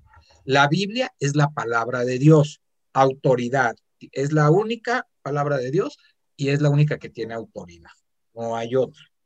Pecador, somos pecadores, hay consecuencias del pecado, que es la muerte, ¿verdad? La muerte espiritual y la muerte eh, física y la condenación, o sea, la segunda muerte que dice la palabra de Dios. No puedes ser salvo por ti mismo. No puedes hacer nada para ser salvo. Ya hablamos de las obras, ya hablamos de todo eso. ¿Qué puedo hacer para ser salvo? Entonces, si yo no me puedo salvar, si no puedo hacer nada, entonces, ¿cuál es el camino? ¿Cuál es la solución a eso? Entonces, ahí ya Jesucristo es el camino, la salvación es valiosa por el sacrificio que hizo Jesucristo por ti, por mí, ¿verdad? Y hay que hacerle ver el sacrificio, hay que hacerle ver lo que costó, lo que cuesta la salvación. A ti no te cuesta nada, pero a Cristo le costó. Entonces es por gracia pero hay que hacerle ver la importancia de esa salvación tan grande. Mi compromiso, ahora sí, recibes a Jesucristo como eh, te arrepientes, recibes eh, a, Jesucristo como tu Señor y Salvador, y entonces te debes comprometer, ¿verdad? A, lógicamente, llevar una vida de compromiso con Dios. Para esto, tú debes tener interés, debe haber voluntad y debe haber fe para dar ese paso de recibir a Jesucristo. Debes tener interés, no, sí, sí, o sea, sí quiero saber, a lo mejor tú le estás, él ya está interesado, él ya está ahí oyéndote y entonces, pues tú ya entonces empiezas a hablarle de que él debe tener la voluntad de querer cambiar, de repetirse, ¿verdad? Debe tener la voluntad y debe tener la fe en Jesucristo como Señor y Salvador. Y esos tres aspectos nos llaman de la sinceridad nos hablan de la sinceridad. Y usted como ya está en Cristo, va a saber si es sincero o no la persona. Porque a veces, no sé, pero a veces no es que hagamos mal el trabajo, es que a veces la persona todavía tiene algunas cosas y no va a dar el paso en ese momento, no va a dar ese compromiso, ese paso. ¿verdad? Pero ya, les, ya lo, de alguna manera, ya le, le pusiste la palabra, ya está ahí la palabra, y si él tiene el interés, posiblemente te vuelva a buscar o te diga, ¿sabes qué? ¿Por qué no me sigues hablando de esto? Porque quiero pensar en todo lo que me has dicho. Entonces, no te me desanimes si te, si te dice, vamos a volver a platicar. Tú vas a ver si es verdadero interés o si nada más te está dando la vuelta. Entonces, ¿qué tienes que hacer? Antes de todo esto, ya, ya les había dicho que hay que orar y lo ha dicho también el hermano Joel, hay que estar orando antes de hacer todo este plan de salvación, de presentarlo a la persona, estar orando por la persona. Y si la persona no recibe a Cristo, hay que estar orando por ella, hay que estar y, dándole seguimiento. Oye, ¿cómo estás? ¿Cómo te va? ¿Cómo te sientes? ¿Qué has pensado, verdad, de lo que platicamos, de tu salvación? No lo sueltes. No lo sueltes. Dale seguimiento. No lo sueltes, porque tenemos la mala costumbre de que si no reciben en el momento, lo soltamos. No, sigue orando y dale seguimiento por teléfono, una visita. Oye, he pensado mucho en ti, ¿me dejas ir a orar a tu casa por ti? ¿Por tu familia? Sí, está bien, vente y aquí platicamos. Y ya, y ahí a lo mejor tú puedes, ¿verdad? Saber cómo está su vida, saber si verdaderamente hizo eco en su vida lo que tú le dijiste. Pero dale ese seguimiento. No lo, no lo sueltes tan fácil, ¿verdad? El precio de la salvación es muy alto, la vida de nuestro Señor Jesucristo, su sangre derramada en la cruz, ¿verdad? Jesucristo es Dios, es el ser más valioso por ser la vida del ser más importante del universo, también por la paga que tuvo que dar para que no sufriéramos. Nosotros teníamos que ir al infierno y Cristo sufrió tan intensamente en la cruz que concentraba el castigo que nosotros merecíamos. ¿Tienes idea de lo que Cristo sufrió por ti, por mí? Y ahí está la referencia de Hebreos 2.3. Si quieren, vamos a Hebreos 2.3. Ya estamos a, a punto de terminar.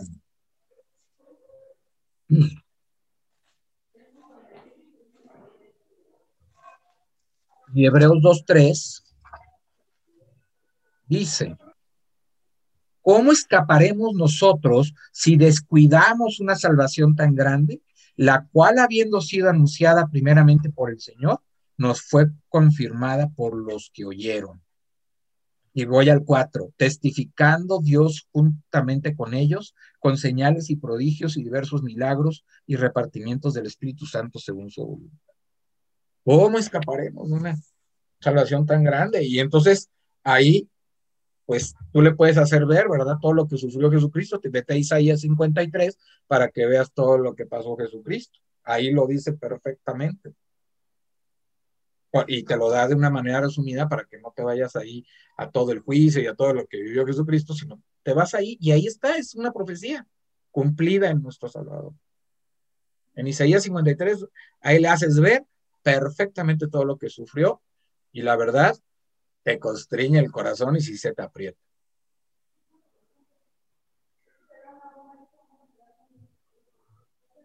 Antes de su crucifixión, al comprender lo duro del sacrificio, no solo por el castigo físico, sino del espiritual, entró en agonía y su sudor como y su sudor como grandes gotas de sangre. Lucas 22 del 42 al 44, ahí nos habla de cómo la angustia en la que entró el Señor, la aflicción, el dolor, ¿verdad? Que lo hizo que sentir tal presión en su vida que se le reventaron las venas de la, de la cabeza y este y empezó a sangrar. Por eso empezó como, dice que, que su sudor era como sangre. Y bueno, esto ya como una nota al margen, eh, no sé, eh, mi pastor en algún momento, que es doctor, nos dijo que, que, que, ese efecto sí pasa y que tiene un nombre. La verdad no me recuerdo qué nombre científico tiene, pero sí sucede. Cuando hay una presión así muy grande que sientes que la cabeza te va a estallar, muchas veces si, si no sabes controlar esa presión puede suceder. Entonces, para que vean que lo que imagínense todo lo que iba a pasar el Señor. Y su angustia, ¿saben cuál fue su angustia más grande de, del Señor Jesucristo? El saberse que, se, que iba a haber un momento en que se iba a separar de la presencia de su Padre. Ahí en la cruz, cuando le dice, Dios mío, Dios mío, ¿por qué me has abandonado? En la carga de los pecados que traía en la cruz, sintió la separación de su Padre y fue lo más, lo que más resintió Jesús. Mi hermano, ahí es donde le dice, Señor, si, si es tu voluntad, pasa de mí esta copa. Ahí en el. Getsemaní, exacto. Ahí es es donde le dice eso. Pasa de mí esta copa, pero que no se haga tu voluntad, mi Sino voluntad, la tuya. Voluntad- le- su volun- mi voluntad, sino la tuya. Exacto. Pues- Y ahí también ora por sus discípulos en ese, en ese momento. Ahí viene en Juan la oración que hace por sus discípulos ahí en Getsemaní, aparte de esta oración que también estaba haciendo. Cristo en la cruz pagó con su vida el precio del pecado y no solo él pagó el precio, sino también, esto es lo más hermoso, venció a la muerte. Venció a la muerte para darnos la entrada a la vida eterna. Si vamos ahí a Colosenses 2, 13, 15.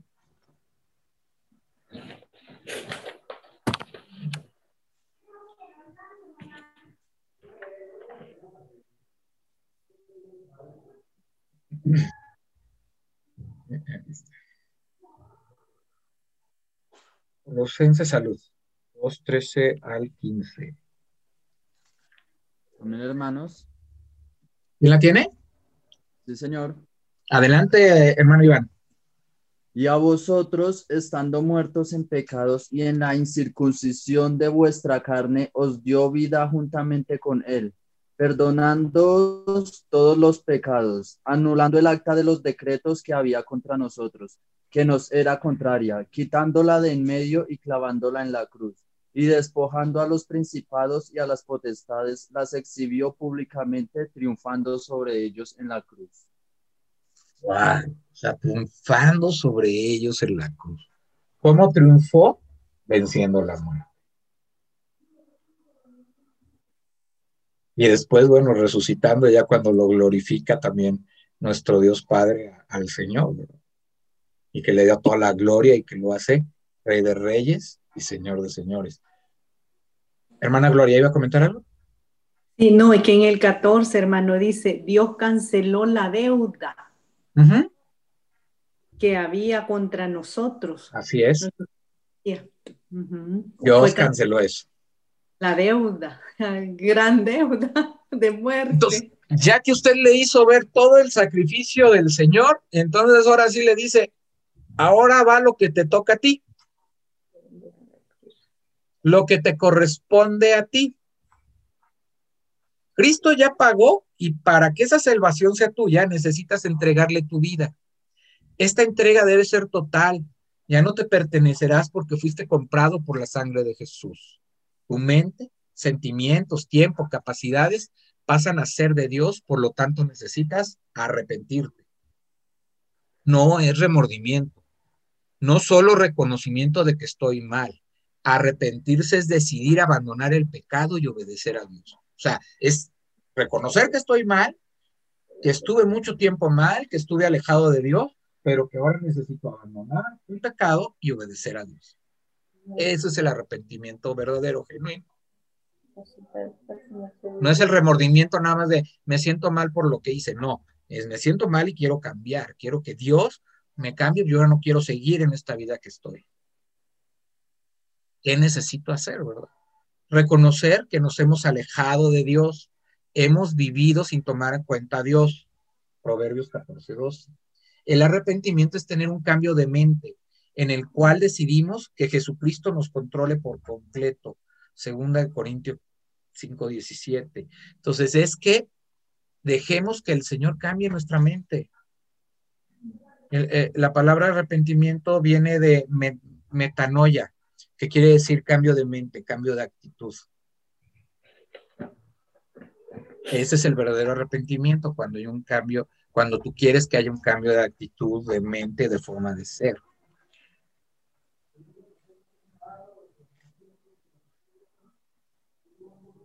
Dice la palabra de Dios en segunda de Corintios 5:17, de modo que si alguno está en Cristo, nueva criatura es, las cosas viejas pasaron, he aquí todas son hechas nuevas. Ese es el cambio de. Una nueva manera de vivir. Pasan las cosas viejas y le das paso a las cosas nuevas. No puede haber algo nuevo si hay algo viejo en tu corazón. Tienes que desecharlo para que pueda entrar lo nuevo en tu vida, para que puedas ser una nueva criatura. Tenemos que pedir perdón por haber vivido nuestras vidas a nuestra manera, y ahí hay una referencia, primero Juan 1.9. Su palabra dice que si lo buscamos sinceramente, Él nos perdonará. Salmo 51.17. Tener fe, ese es el segundo punto. Primero arrepentirnos, conocer que la regamos y que estábamos lejos de Dios y que pues, lo estamos buscando, ¿verdad? Sinceramente. Entonces, ahora viene la parte de la fe. ¿A quién va dirigida? Hebreos 12.2. A quien tiene depositada su confianza. ¿A quién va dirigida? A quien tiene su confianza en ídolos. Pero para que la fe sea verdadera, tiene que ser depositada solo en Jesucristo. ¿Sí?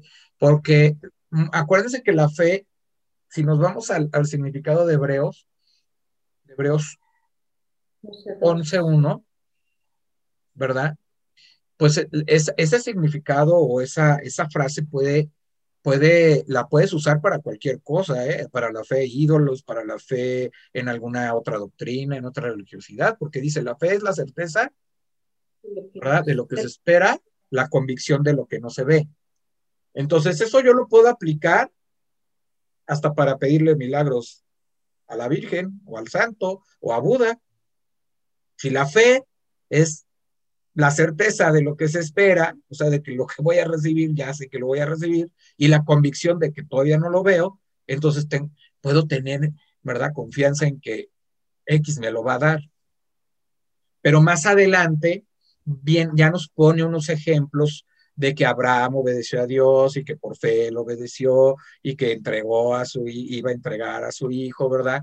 Y que se, y que le fue contado por justicia por haberle creído a Dios. Entonces, es la fe en Dios, es creerle a Dios. El resumen de la fe es creerle a Dios de tal manera que le obedezco. Esa es la fe. Creo en Dios, no solamente creo en Dios, sino que le creo a Él y lo obedezco. Entonces, por eso cuando dicen, no, es que sí tengo fe, ¿verdad? O sea, ¿en qué? ¿En el Papa? En, o sea, en el apóstol X o no sé. No, es la fe en Jesucristo. ¿verdad? Muchas veces hasta, hasta en el mundo, ¿no? Dicen, tengo fe que todo va a salir bien. Entonces, el concepto de fe es muy claro cuando vamos a la palabra. Fíjense, Hebreos, vamos a ver rápidamente los dos. Perdón por la tos. Dice, puestos los ojos en Jesús, el autor y consumador de la fe, el cual por el gozo puesto delante de él sufrió la cruz, menospreciando el oprobio, y se sentó a la diestra del trono de Dios puesto los ojos en Jesús, el autor y consumador de la fe. ¿Quién es el autor y consumador de la fe? Jesús. Entonces tengo que poner los ojos y mi fe en Jesús. Por eso puse Hebreos 12.2.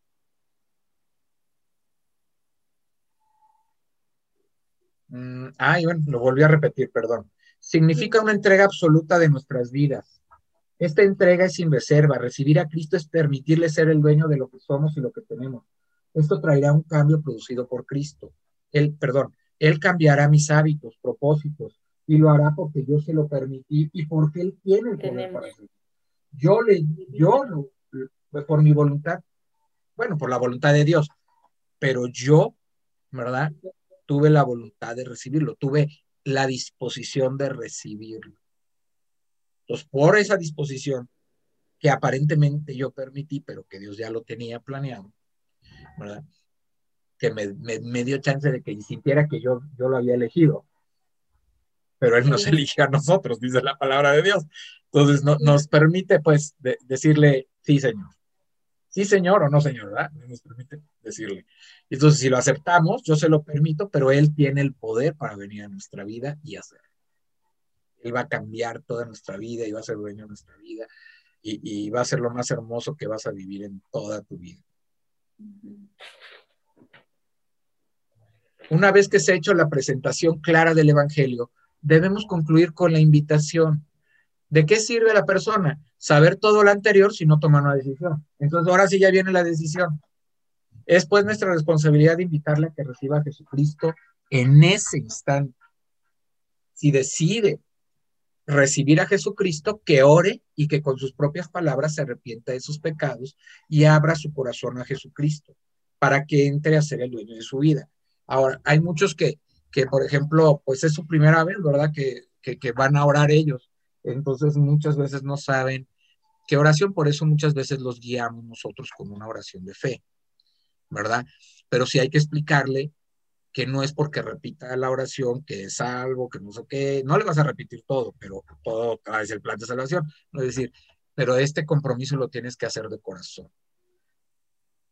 Y, y díselo de tu corazón, con tus, con tus palabras, con lo que tú quieres. Y el Señor cuando quebranta nuestro corazón, entonces permite que nosotros podamos orarle, de, aunque repitamos la oración, pero permite que nuestro corazón le hable, ¿verdad? No es la oración y hay que explicarle, no es la oración, no es mística, no, no es que ya hiciste la oración y ya, no, es que lo estás haciendo con un compromiso formal, que lo estás haciendo verdaderamente porque quieres, ¿verdad? Recibir a Cristo, tener una vida diferente, tener una vida de propósito y que te esa vida de pecado. Entonces, y, si lo entiende, decir, adelante, ¿verdad? Y, va a hacer la oración y va a entender que ahora ya no es dueño de sí mismo, sino que Jesús es dueño de su vida. Entonces esto es muy importante, la invitación es lo más importante. Ahí les dejo, ahí está, miren, eh, esta es una, ay, perdón, este es, esto no lo voy a platicar porque ya lo vimos en, en, en, en resumen, pero es como usted puede presentar por medio de versículos el plan de salvación. Es decir, por eso se llama el camino de Romanos y Juan. Todos hemos pecado. La salvación es un regalo de Dios. Por amor, Jesús pagó por nuestros pecados. Confiese y cree en Jesús como su Señor. Y ahí vienen las, lecturas. Pídale a Dios que lo salve y lo hará. Dios te ama. Porque todos hemos pecado, nuestro castigo es el invierno, el infierno, perdón. El regalo de Dios es la vida eterna. Entonces, ese es como un plan de salvación usted lo puede acomodar. Y todo esto usted lo puede usar. Estos son los versículos que usted puede usar mucho más sencillos y ellos lo entienden.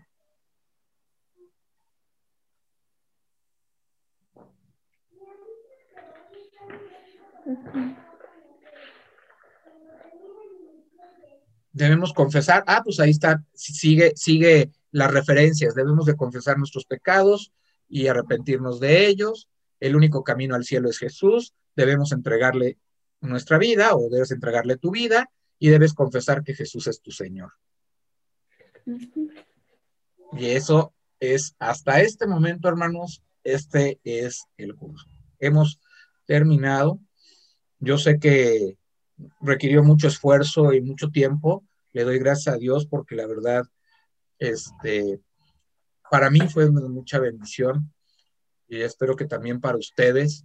Yo también aprendo, yo también me edifico recuerdo también otras cosas, ¿verdad? Que a lo mejor digo, ah, ya no estoy haciendo esto, ya lo voy a hacer, ya voy a retomar este versículo y esto, y esto nos ayuda a todos para hacer el trabajo del Señor como para Dios y no para los hombres, ¿verdad? O sea, para hacerlo para su obra. Y, créanme que cualquier ministerio que usted tenga es válido para que usted pueda enseñar la palabra. Eh, es válido. ¿Por qué? Porque la finalidad es llevar la palabra. Y tenemos que buscar que todo lo que hagamos en nuestros ministerios pueda al final ser completar el mensaje del Evangelio de tal manera que, que reciban las personas que están ahí, reciban a Cristo como Señor y Salvador. Esa es la finalidad. No olvidemos que nuestro trabajo es ir y hacer discípulos. Esa es la finalidad. Mateo 28 del 18 al 20 es, por favor, hagan ir y hacer discípulos, bautizándolos en el nombre del Padre, del Hijo y del Espíritu Santo, enseñándoles que guarden todas las cosas que os he mandado, y yo estaré aquí todos los días hasta el fin del mundo. Entonces, el Señor es el que nos da el poder.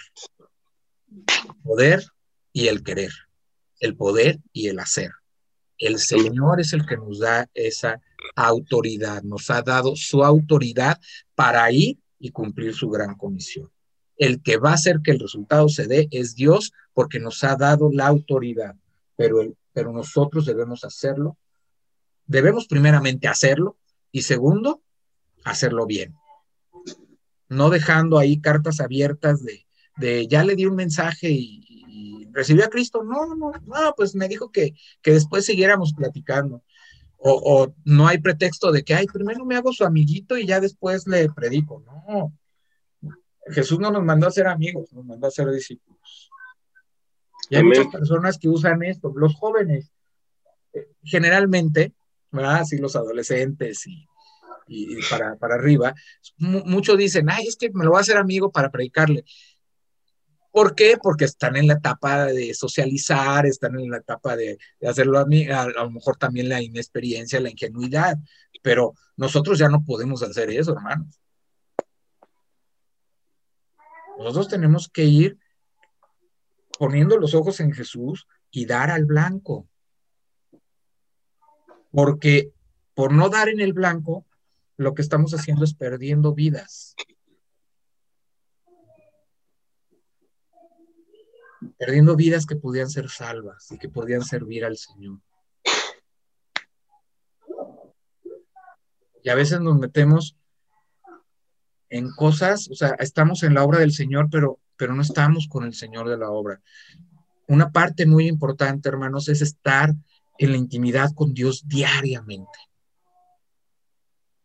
No salga a predicar si no ha tenido su tiempo con Dios. No salga a evangelizar si no ha tenido tiempo de oración y de, la palabra con el Señor. Porque entonces no va a obtener resultados, porque no está poniendo la obra en las manos del Señor, sino en lo que usted hace o en lo que usted dice, en lo que usted cree. Y esta obra es mucho de ello, mucho de poner el Señor y estar bien. Tenemos que estar nosotros poniéndonos a cuenta diariamente, porque esa es otra cosa que estorba en el resultado de lo que hacemos. El estar en pecado, el fallar y no ponernos a cuenta va a provocar que el Señor, que no haya resultados, porque primero hay que ir con el Señor.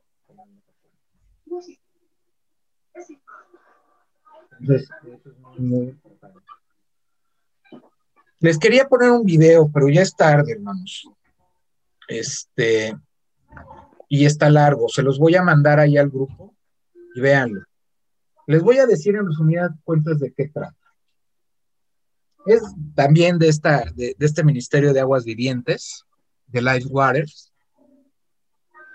Eh, y estos hacen unas entrevistas, se van a un concierto de rock, de, rock metal, de rock heavy metal, y le hacen preguntas a unas personas, a unos jóvenes, de que si esa música ellos creen que, que, es del diablo y que puede influir y que no sé qué. Ellos dicen que no.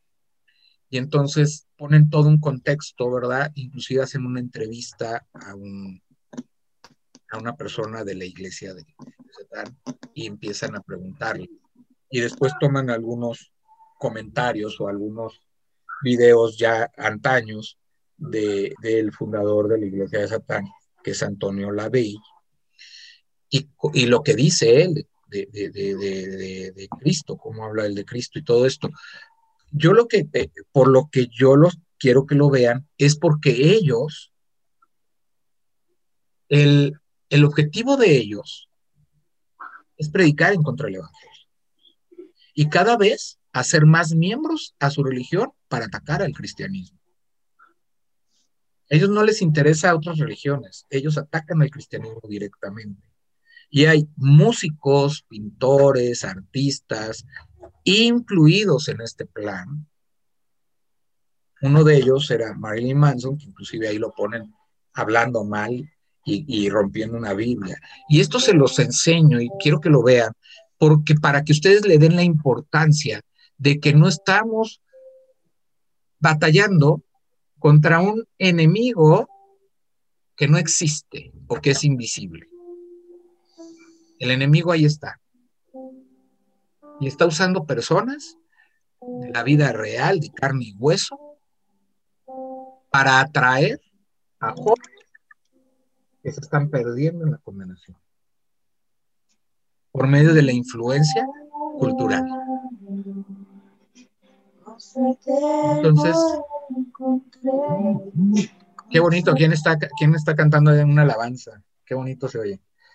Este, entonces, eso es lo que quiero, por, por, por eso lo quiero que lo vean, para que vean que los jóvenes dicen, no, ¿cuál del diablo? No, él no habla del diablo. No, no, no, solo las mentes débiles se dejan llevar por eso.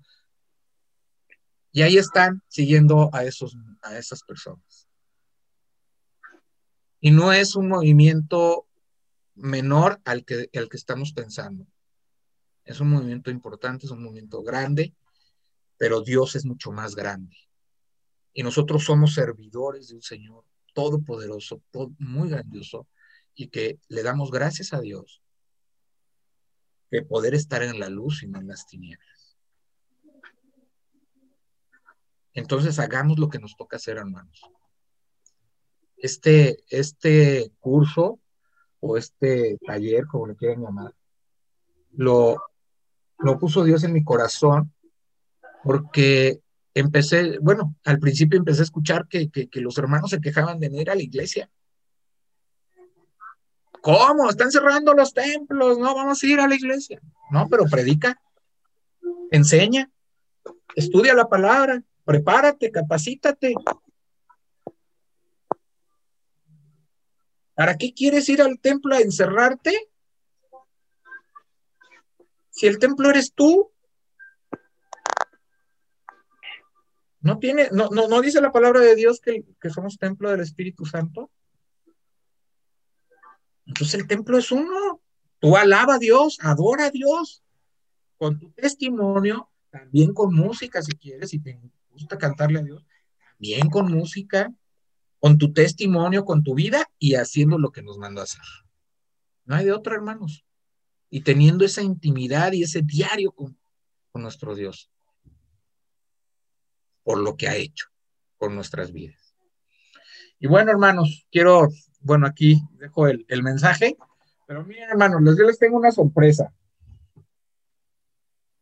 No sé si recuerdan que les pedí sus apellidos. Ahí está.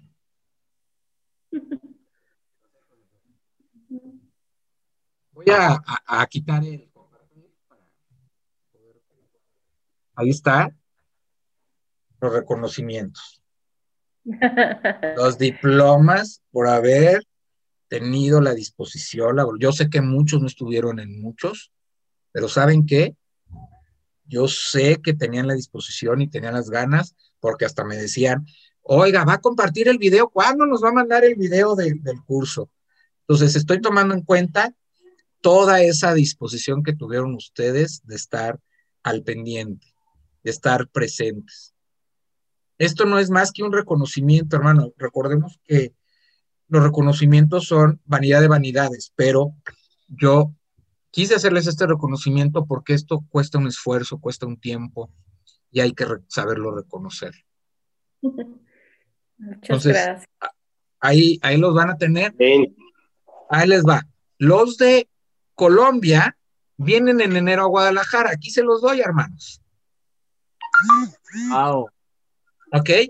Los de eh, la, las hermanas del Salvador, que estuvieron muy pendientes y que estuvieron aquí, que los voy a mandar por digital, hermanas, para que ustedes los impriman y los puedan poner en un marquito si los quieren poner en un marquito, ¿verdad? Este, pero así se los voy a mandar. A los de Guadalajara. gracias, bendiciones. No, bendiciones a ustedes y muchas gracias a ustedes. Y los de Guadalajara, pues se los voy a entregar personalmente. Los que, los que son, por ejemplo, eh, de, de, con Joel, de ahí del ministerio, ¿verdad? Este, que la verdad fue una, un brazo muy, muy importante del hermano Joel. Él es parte también de esta organización, aquí lo pueden ver. Aquí dice CEP, ¿verdad? Ah, no, Primera Iglesia Bautista de Tlacomulco y Ministerios de Cristo con Amor para el Mundo. Somos los dos organizadores. El hermano, le reconozco también su labor, su apoyo, el estar ahí presente, el estar ahí pendiente y el querer participar y que también su iglesia participara es de mucha bendición. Eso se los entrego a usted, hermano, para el lunes que nos veamos, para que tú se los también entre- hagas llegar a ellos. Claudia, yo te doy el tuyo. Y el hermano Héctor Canul, se lo mando también digital, hermano. ¿Sí? Para que usted, de hecho, lo imprimí. Y bueno, aquí están, por ejemplo, permítanme tantito. Quiero enseñar unos. Qué bendición, pastor, gracias. No, pues es una bendición y un reconocimiento. La verdad es que fueron seis semanas, o sea, fueron cerca de ocho a nueve horas de, de- de- de capacitación.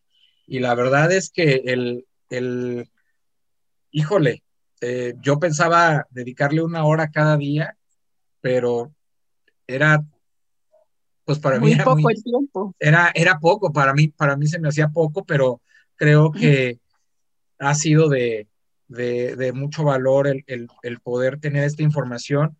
Y les digo, hermanos, si ustedes esta información, este curso, lo quieren ustedes para replicarlo, lo pueden hacer. Si usted le quiere enseñar a, a sus hermanos del Salvador este material, adelante. Lo quieren hacer ustedes en Colombia, adelante, repliquen el curso. Para eso es la, la, la autoría y los derechos de autor del curso son de mi Señor Jesucristo. Entonces, somos Mm, hijos de Dios, somos hermanos de Cristo, por lo tanto, ustedes tienen el derecho. Entonces, este, adelante, hermanos, adelante, úsenlo, úsenlo. Este, para mí sería de mucha bendición que esto se replique, que esto eh, vaya a donde tenga que ir. Y, y sabemos que esto va a despertar conciencias, va a despertar vidas, va a despertar este corazones, va a despertar a la iglesia, va, va a despertar y avivar el fuego de la fe. ¿Qué? Hermano. A- Adelante, hermano. Mira, aquí está el tuyo, hermano.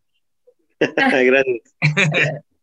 Hermano, este, en lo personal, yo, yo, yo le quiero dar gracias a Dios por su vida, gracias a Dios por el trabajo que le dedicó a este tiempo.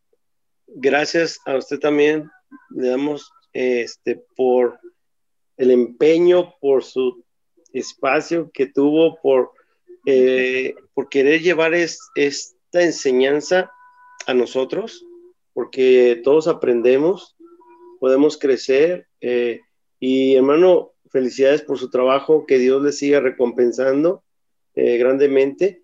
Y sé que pues vienen más retos, vienen más cosas por hacer. Y hermano, es una bendición su vida. Un fuerte abrazo y, y el lunes le doy el abrazo y, y será un gusto seguir trabajando con usted, hermano. Que sea Gracias a para la honra y gloria de Dios. Él es el único que merece la honra y la gloria. Nosotros somos hermano. servidores. Le digo a mi esposa que nosotros somos siervos inútiles. Pastor, pastor, Adelante, yo brevemente le quiero agradecer por este tiempo que nos ha dado eh, y nos ha enseñado. Gracias por el material. Yo estaba en otro grupo de WhatsApp, pero cuando usted dijo del curso, pues fui la primera, me parece, me interesó.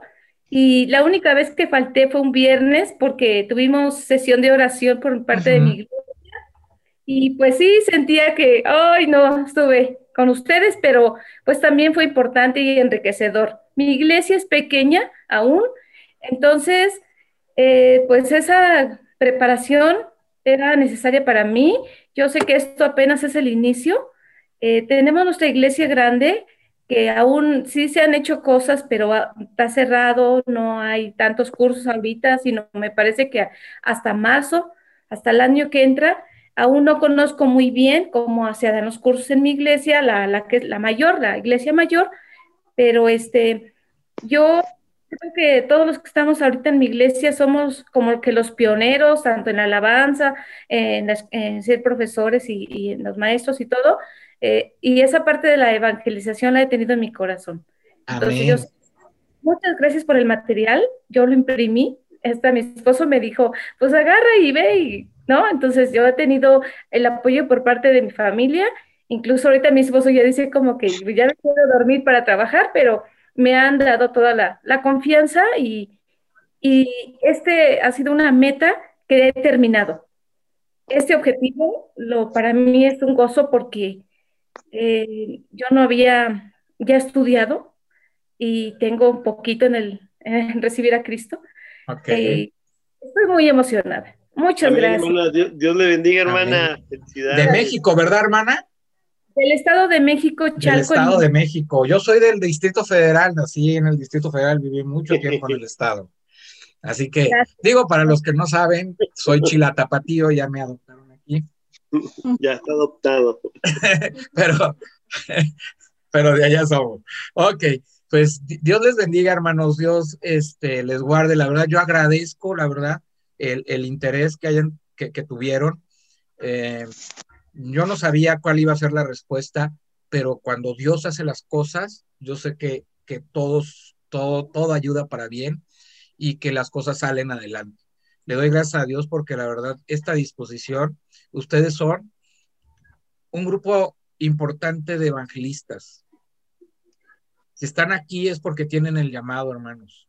Si están aquí es porque están haciendo ya un trabajo, porque están en alguna misión, porque están llevando, hablando de la palabra, predicando de la palabra, enseñando y llevando a otros a eso.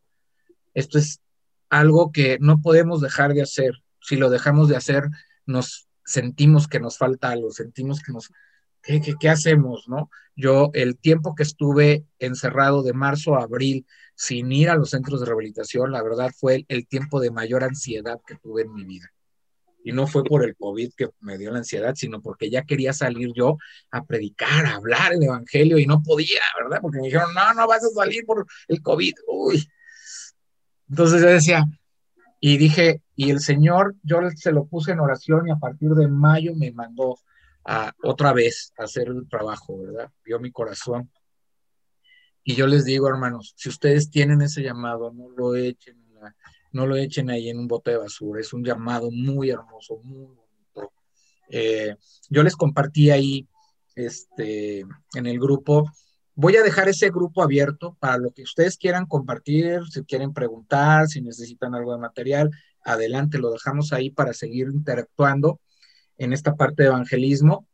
Y este, les, eh, hay una página que quiero que chequen, eh, se llama www.reaccion.org. Es un ministerio precisamente de evangelismo, de, de, de, misioneros y de evangelistas con profesión. Es decir, ¿cómo puedo usar yo mi profesión para evangelizar?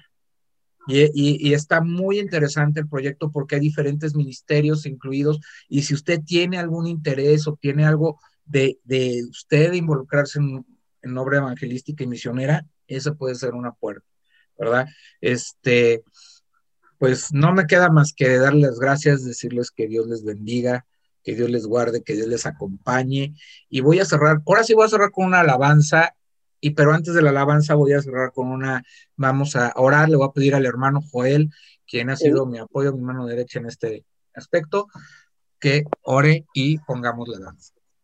Hermano, este, Ay, quisiera, unas palabras antes.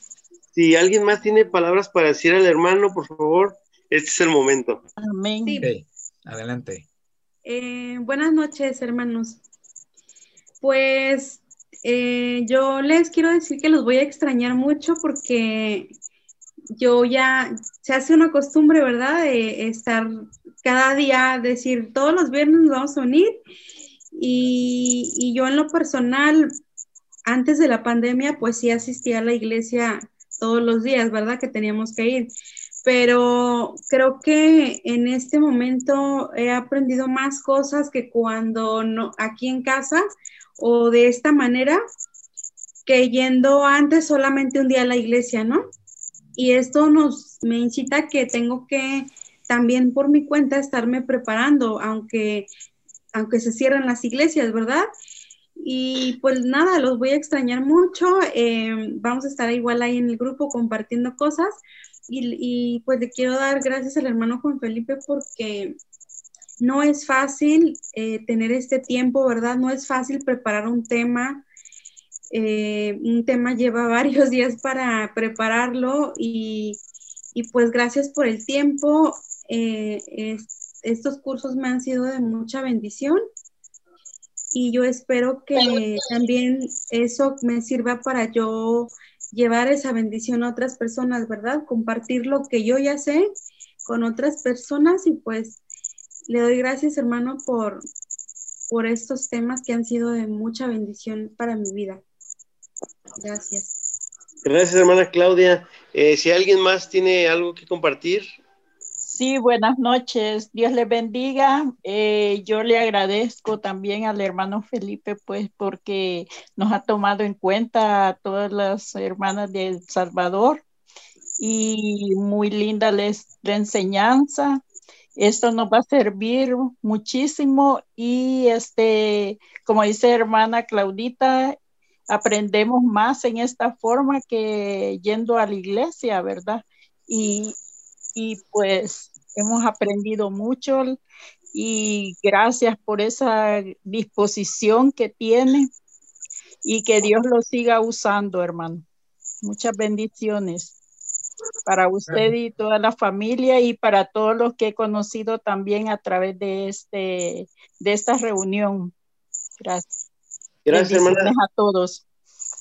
gracias, hermana Silvia. ¿Alguien más que tenga alguna palabra? Hermano. Dios les bendiga. Este, una de las cosas que me gustan mucho es la humildad del hermano, ¿verdad? Y oremos al Señor eh, siempre eh, para formar un vallado, ¿verdad? A su alrededor, porque el enemigo lo va a querer atacar. Eh, va a querer que él se sienta mal de vez en cuando y todo, todo el tiempo, ¿va? Porque él no descansa, Satanás. Entonces, este, me gusta porque él es muy humilde y no es egoísta, ¿verdad? Entonces, y el deseo de él es que todos vayamos, pues, imagínense qué lindo, aquí está, tómenlo, ¿verdad? Agárrenlo y úsenlo y, y denlo a conocer a mucha gente, ¿verdad? Entonces, este, eso es muy hermoso y, y, y como Dios conoce el corazón de él, ¿verdad? Entonces Dios lo va a honrar y, y ¿verdad? Y esperemos de que esto no sea lo último, sino que continuemos con alguna otra cosa, ¿verdad? Y, y, y- y nos sigamos escuchando, como dice la hermana, que ya nos hace falta. Eh, ya hemos eh, adquirido una gran amistad que ahora somos la familia de Cristo, ¿verdad? Como, como dice la palabra. Entonces, adelante, hermano, usted, y que su familia siempre lo apoye también, ¿verdad? Y, y nosotros también adelante, hermanos, y, y también para mí es un gusto haberlos conocido a todos, que aunque a la distancia, sus voces, aunque tal vez eh, a veces no se aprecian muy bien los rostros, pero sus voces han quedado grabadas en nuestras mentes y corazones, ¿verdad? Entonces Dios les bendiga, hermano. A usted también, hermano, eh, principalmente, hermano Juan Felipe, lo queremos mucho. Gracias, Dios les bendiga, gracias, gracias por sus palabras Amén. y se las pongo al. Señor para, para su honra. ¿Alguien más, hermanos? Yo. Eh, pues yo le quiero dar gracias a Dios porque ha sido de mucha bendición en mi vida. Eh, espero que pues Dios siga usando al hermano. Eh, pues esto me ha hecho que me acerque más a Dios, que, que me dé sed de su palabra y que también tenga las ganas de compartirle las, a, a, pues a mis amigos, a mi familia que no conocen del amor de Dios y pues darle gracias a Dios por la vida de cada uno de los hermanos que, que estuvo en las conferencias, que sea de provecho a sus vidas y que pues lo podamos poner en práctica. y que Dios los bendiga. Amén. Eh, Elisa, gracias. Gracias, Este, ¿Alguien más, hermanos? Sí, hermano, este, muy buenas noches. Hermano Juan, es una bendición, en verdad, para mí haber estado en este curso. Tal vez no tomé uno, pero realmente este, en todos los que pude escuchar fue de gran bendición. Realmente yo he estado trabajando en lo que es la evangelización y ahora con todo lo que he aprendido, todo lo que usted ha dicho, realmente me va a servir de mucho ahora que estoy realmente trabajando en lo que viene siendo la evangelización. Y también este, me da gusto saber de que usted ya nos dio la oportunidad de poder compartir este material y a mí sí me va a servir de mucha ayuda para compartirlo con mi iglesia, pues mi iglesia es una iglesia que, que comparte la palabra, pero que necesitamos, por decir, este material. Y este es un gran material que yo he adquirido esto, este tiempo y va a ser de mucha bendición para mí, va a ser de bendición para mi iglesia y va a ser de bendición para muchas personas y primeramente en el Señor Jesucristo, alcanzarlas y llevarles la salvación para que todos puedan tener esa vida eterna que Jesucristo nos ha prometido. Estoy muy agradecido con Dios, agradecido con usted por este, por esta invitación de haber tomado este, este taller y, este, y la verdad sí le doy las muchas gracias a usted y estoy muy agradecido con Dios y bendiciones para usted, para su familia, bendiciones para todos los hermanos que estuvimos en el taller y Dios nos va a usar grandemente. Amén.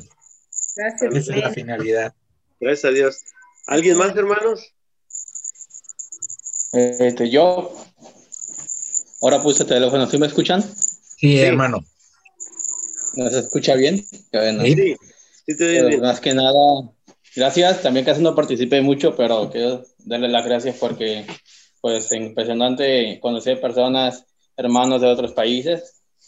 Tener este grupo de WhatsApp va a ser gran bendición para mí, porque me he dado cuenta en este curso, he sido no más que nada como de que siempre pongo peros, que, que yo me dedico a las ventas por comisión y a veces he puesto pretexto de que es que termino cansado, tengo que estar vendiendo y pues, pues en el último lugar Dios no era lo bueno para mí. Ahora que estaba viendo el, el modo de aprendizaje que todos tenemos, realmente yo no soy auditivo, mi forma de aprendizaje es visual. Cuando esas láminas que estuvo presentando, he tenido un poquito más de desarrollo, como que ampliar más lo que es la visión sobre cómo compartir. Y esa lámina va a ser como para un repaso, un refresh, cada que se nos olvida algo y nos va a ayudar más que nada a darnos cuenta si realmente somos auditivos somos visuales en la manera de aprender. Y, y escuchar las opiniones de todos, los testimonios también me ayuda porque también a veces hay sinergia en el que nos ha pasado y podemos cambiar por otro lado, ya no volver a errar. Yo también quiero dar las gracias porque sí, realmente más que nada tenemos que empezar por nosotros, así que la verdad que de esas seis semanas he sentido que otra pedrada, me hacía falta, la verdad, esas pedraditas. Y pues con el apoyo del hermano Joel que nos está yendo el domingo, pues sí, voy a poner mi empeño, mi, mi, mi esfuerzo, más que nada, en poner en primer lugar las cosas de Dios, combinándolo con la profesión, como lo acaba de mencionar en, el, en la liga que nos compartió. Para tener ese desarrollo, esa profesión, no podemos dejar el tiempo de Dios a un lado porque estamos trabajando por un oficio. Entonces, eso es algo importante que nunca lo había aprendido, la verdad, todo era, de mi tiempo cuando recibí a Cristo era solo emocional y devocional. Por ahora que es profesional y sobre que el rescate, empecé a aprender porque tiene reciente que falleció mi papá y pues no podemos dejar morir más personas sin recibir a Cristo en su corazón. Es tiempo de actuar. No tenemos que ser cobardes porque también el no hacer lo bueno, sabiéndose lo bueno, no lo hacemos, no es considerado como pecado. Pues. Aunque llevamos tiempo, la antigüedad no cuenta como ser buen cristiano. Entonces, gracias porque en esas pequeñas seis semanas parecían como si aprendiera mucho de una carrera de seis años. Y sí me gustaría que la, el grupo se quedara, el WhatsApp, porque voy a tener un montón de dudas, como la película de Yo no está muerto, una lista de preguntas. Y pues es un saludo a todos, saludos desde Tlajomulco, Veciñuca, y que Dios los bendiga. Muy bien, hermano. Ah, recuerde que eh, Dios no nos ha dado un espíritu de cobardía, sino de poder, amor y dominio propio. Amén. ¿Alguien más, hermanos? Si no, ya para orar. Bueno, vamos a orar. Y, y, hermanos, este, estén atentos, posiblemente próximamente entremos a otro tema que también sería de bendición para sus vidas y en el mm, grupo de WhatsApp le estaremos anunciando. ¿sí? Vamos a orar. Les invito a que oremos. Padre, te agradecemos, Señor. Te agradecemos todo lo que tú eres. Gracias por la vida eterna que nos has dado. Gracias por tu Hijo. Gracias porque en este tiempo, Señor, hemos aprendido más de ti. Te estamos agradeciendo este tiempo que, estuvimos ah, escuchando a nuestro hermano Juan Felipe, Señor, porque tú hiciste la obra en nuestros corazones. Y te queremos pedir, Señor, ahora que nos permitas ir a, ahora sí al campo, Señor, a trabajar y, y llevar tu palabra, Señor, y traer mucho fruto, Señor. Permite que todo esto que aprendimos lo pongamos en práctica, Señor, y que tú seas el primer lugar en nuestras vidas, que guiados por ti podamos llevar ese mensaje a todas las personas, Señor, que nos rodean. Te damos gracias por la vida de mi hermano Juan Felipe, por su esposa, Señor, por su familia. Te pedimos que tú le bendigas, Señor, le sigas dando más de tu sabiduría, Señor, y tu enseñanza, y que él pueda seguir compartiendo ese mensaje que, que tú tienes para la vida de otras personas. Te agradecemos todo, Señor. Te damos la honra, la gloria, la alabanza y te pedimos todo esto.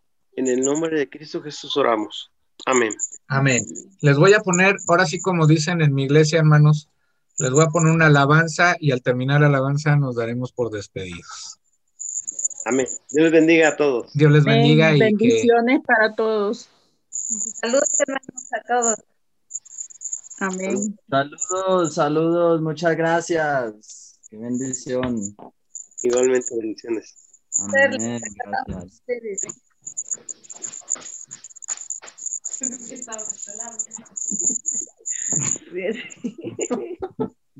¿No debe que diga?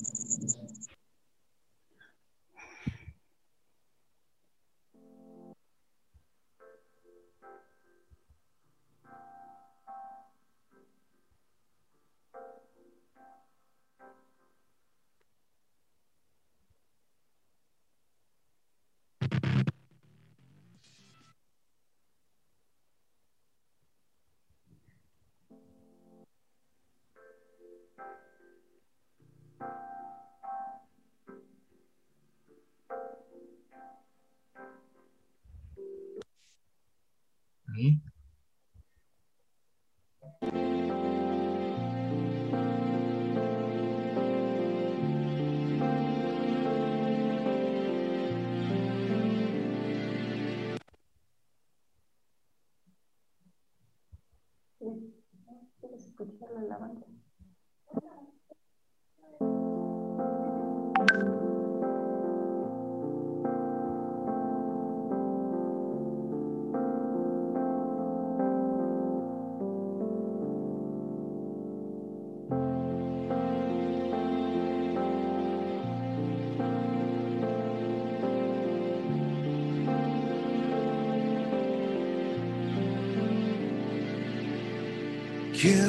llevarte a todo lugar conmigo.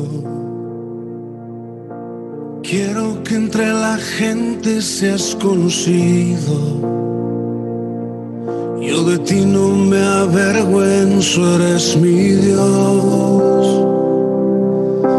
Quiero llevar tu voz por todo camino y de tu amor hablar con desconocidos.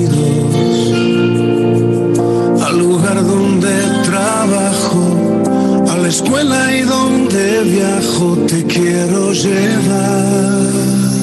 Fuera del templo y la religión, por todo pueblo y toda región, entre las gentes que vagan hoy, sin rumbo fijo, sin dirección, entre las plazas de mi ciudad, en donde hay tanta necesidad, por todas partes te llevaré, pues no hay paredes que te puedan esconder.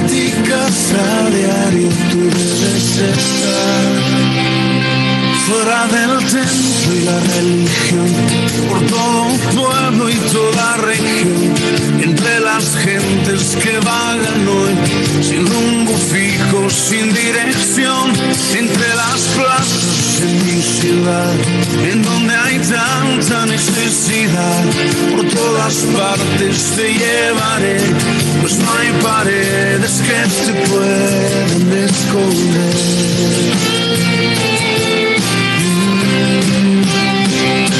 fuera del templo la religión, por todo pueblo y toda región, entre las gentes que vagan hoy, sin rumbo fijo, sin dirección, entre las plazas de mi ciudad, en donde hay tanta necesidad, por todas partes te llevaré, pues no hay paredes que te puedan esconder.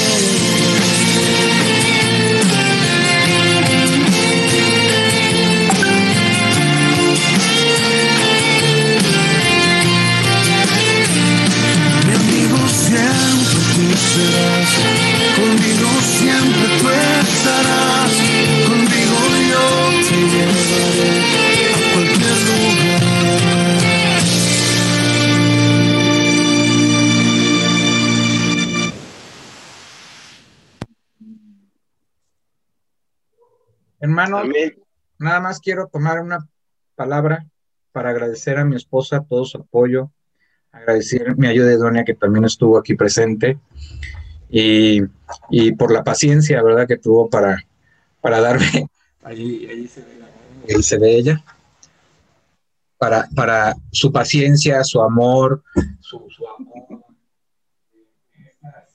locuras que pone el Señor en mi corazón y en mi vida.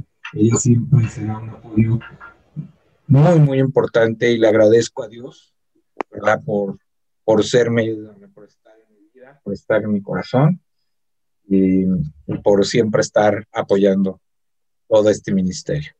Le doy gracias a Dios por ello. Amén.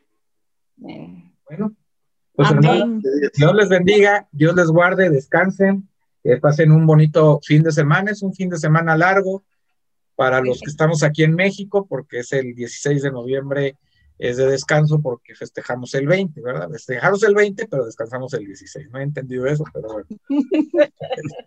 Este, Bendiga. que Dios les bendiga, que Dios les guarde, nos Dios estaremos bendiga. viendo, les avisaremos Que del Dios les siguiente. bendiga. Buenas noches. Buenas noches a todos. Nos. Buenas noches. Oh, hermanos. cada uno. Gracias a todos. Dios te bendiga, Iván. Gracias. hermanos. Dios a gracias. todos. Dios les bendiga a todos. Gracias por participar. Saludos a su esposa, pastor. De No sabemos cómo se llama, pero bueno. Marcela. Dice ahí Marcela Ruiz. Ella es mi Mucho gusto. Le bendiga, hermana. Hasta luego. Buenas noches.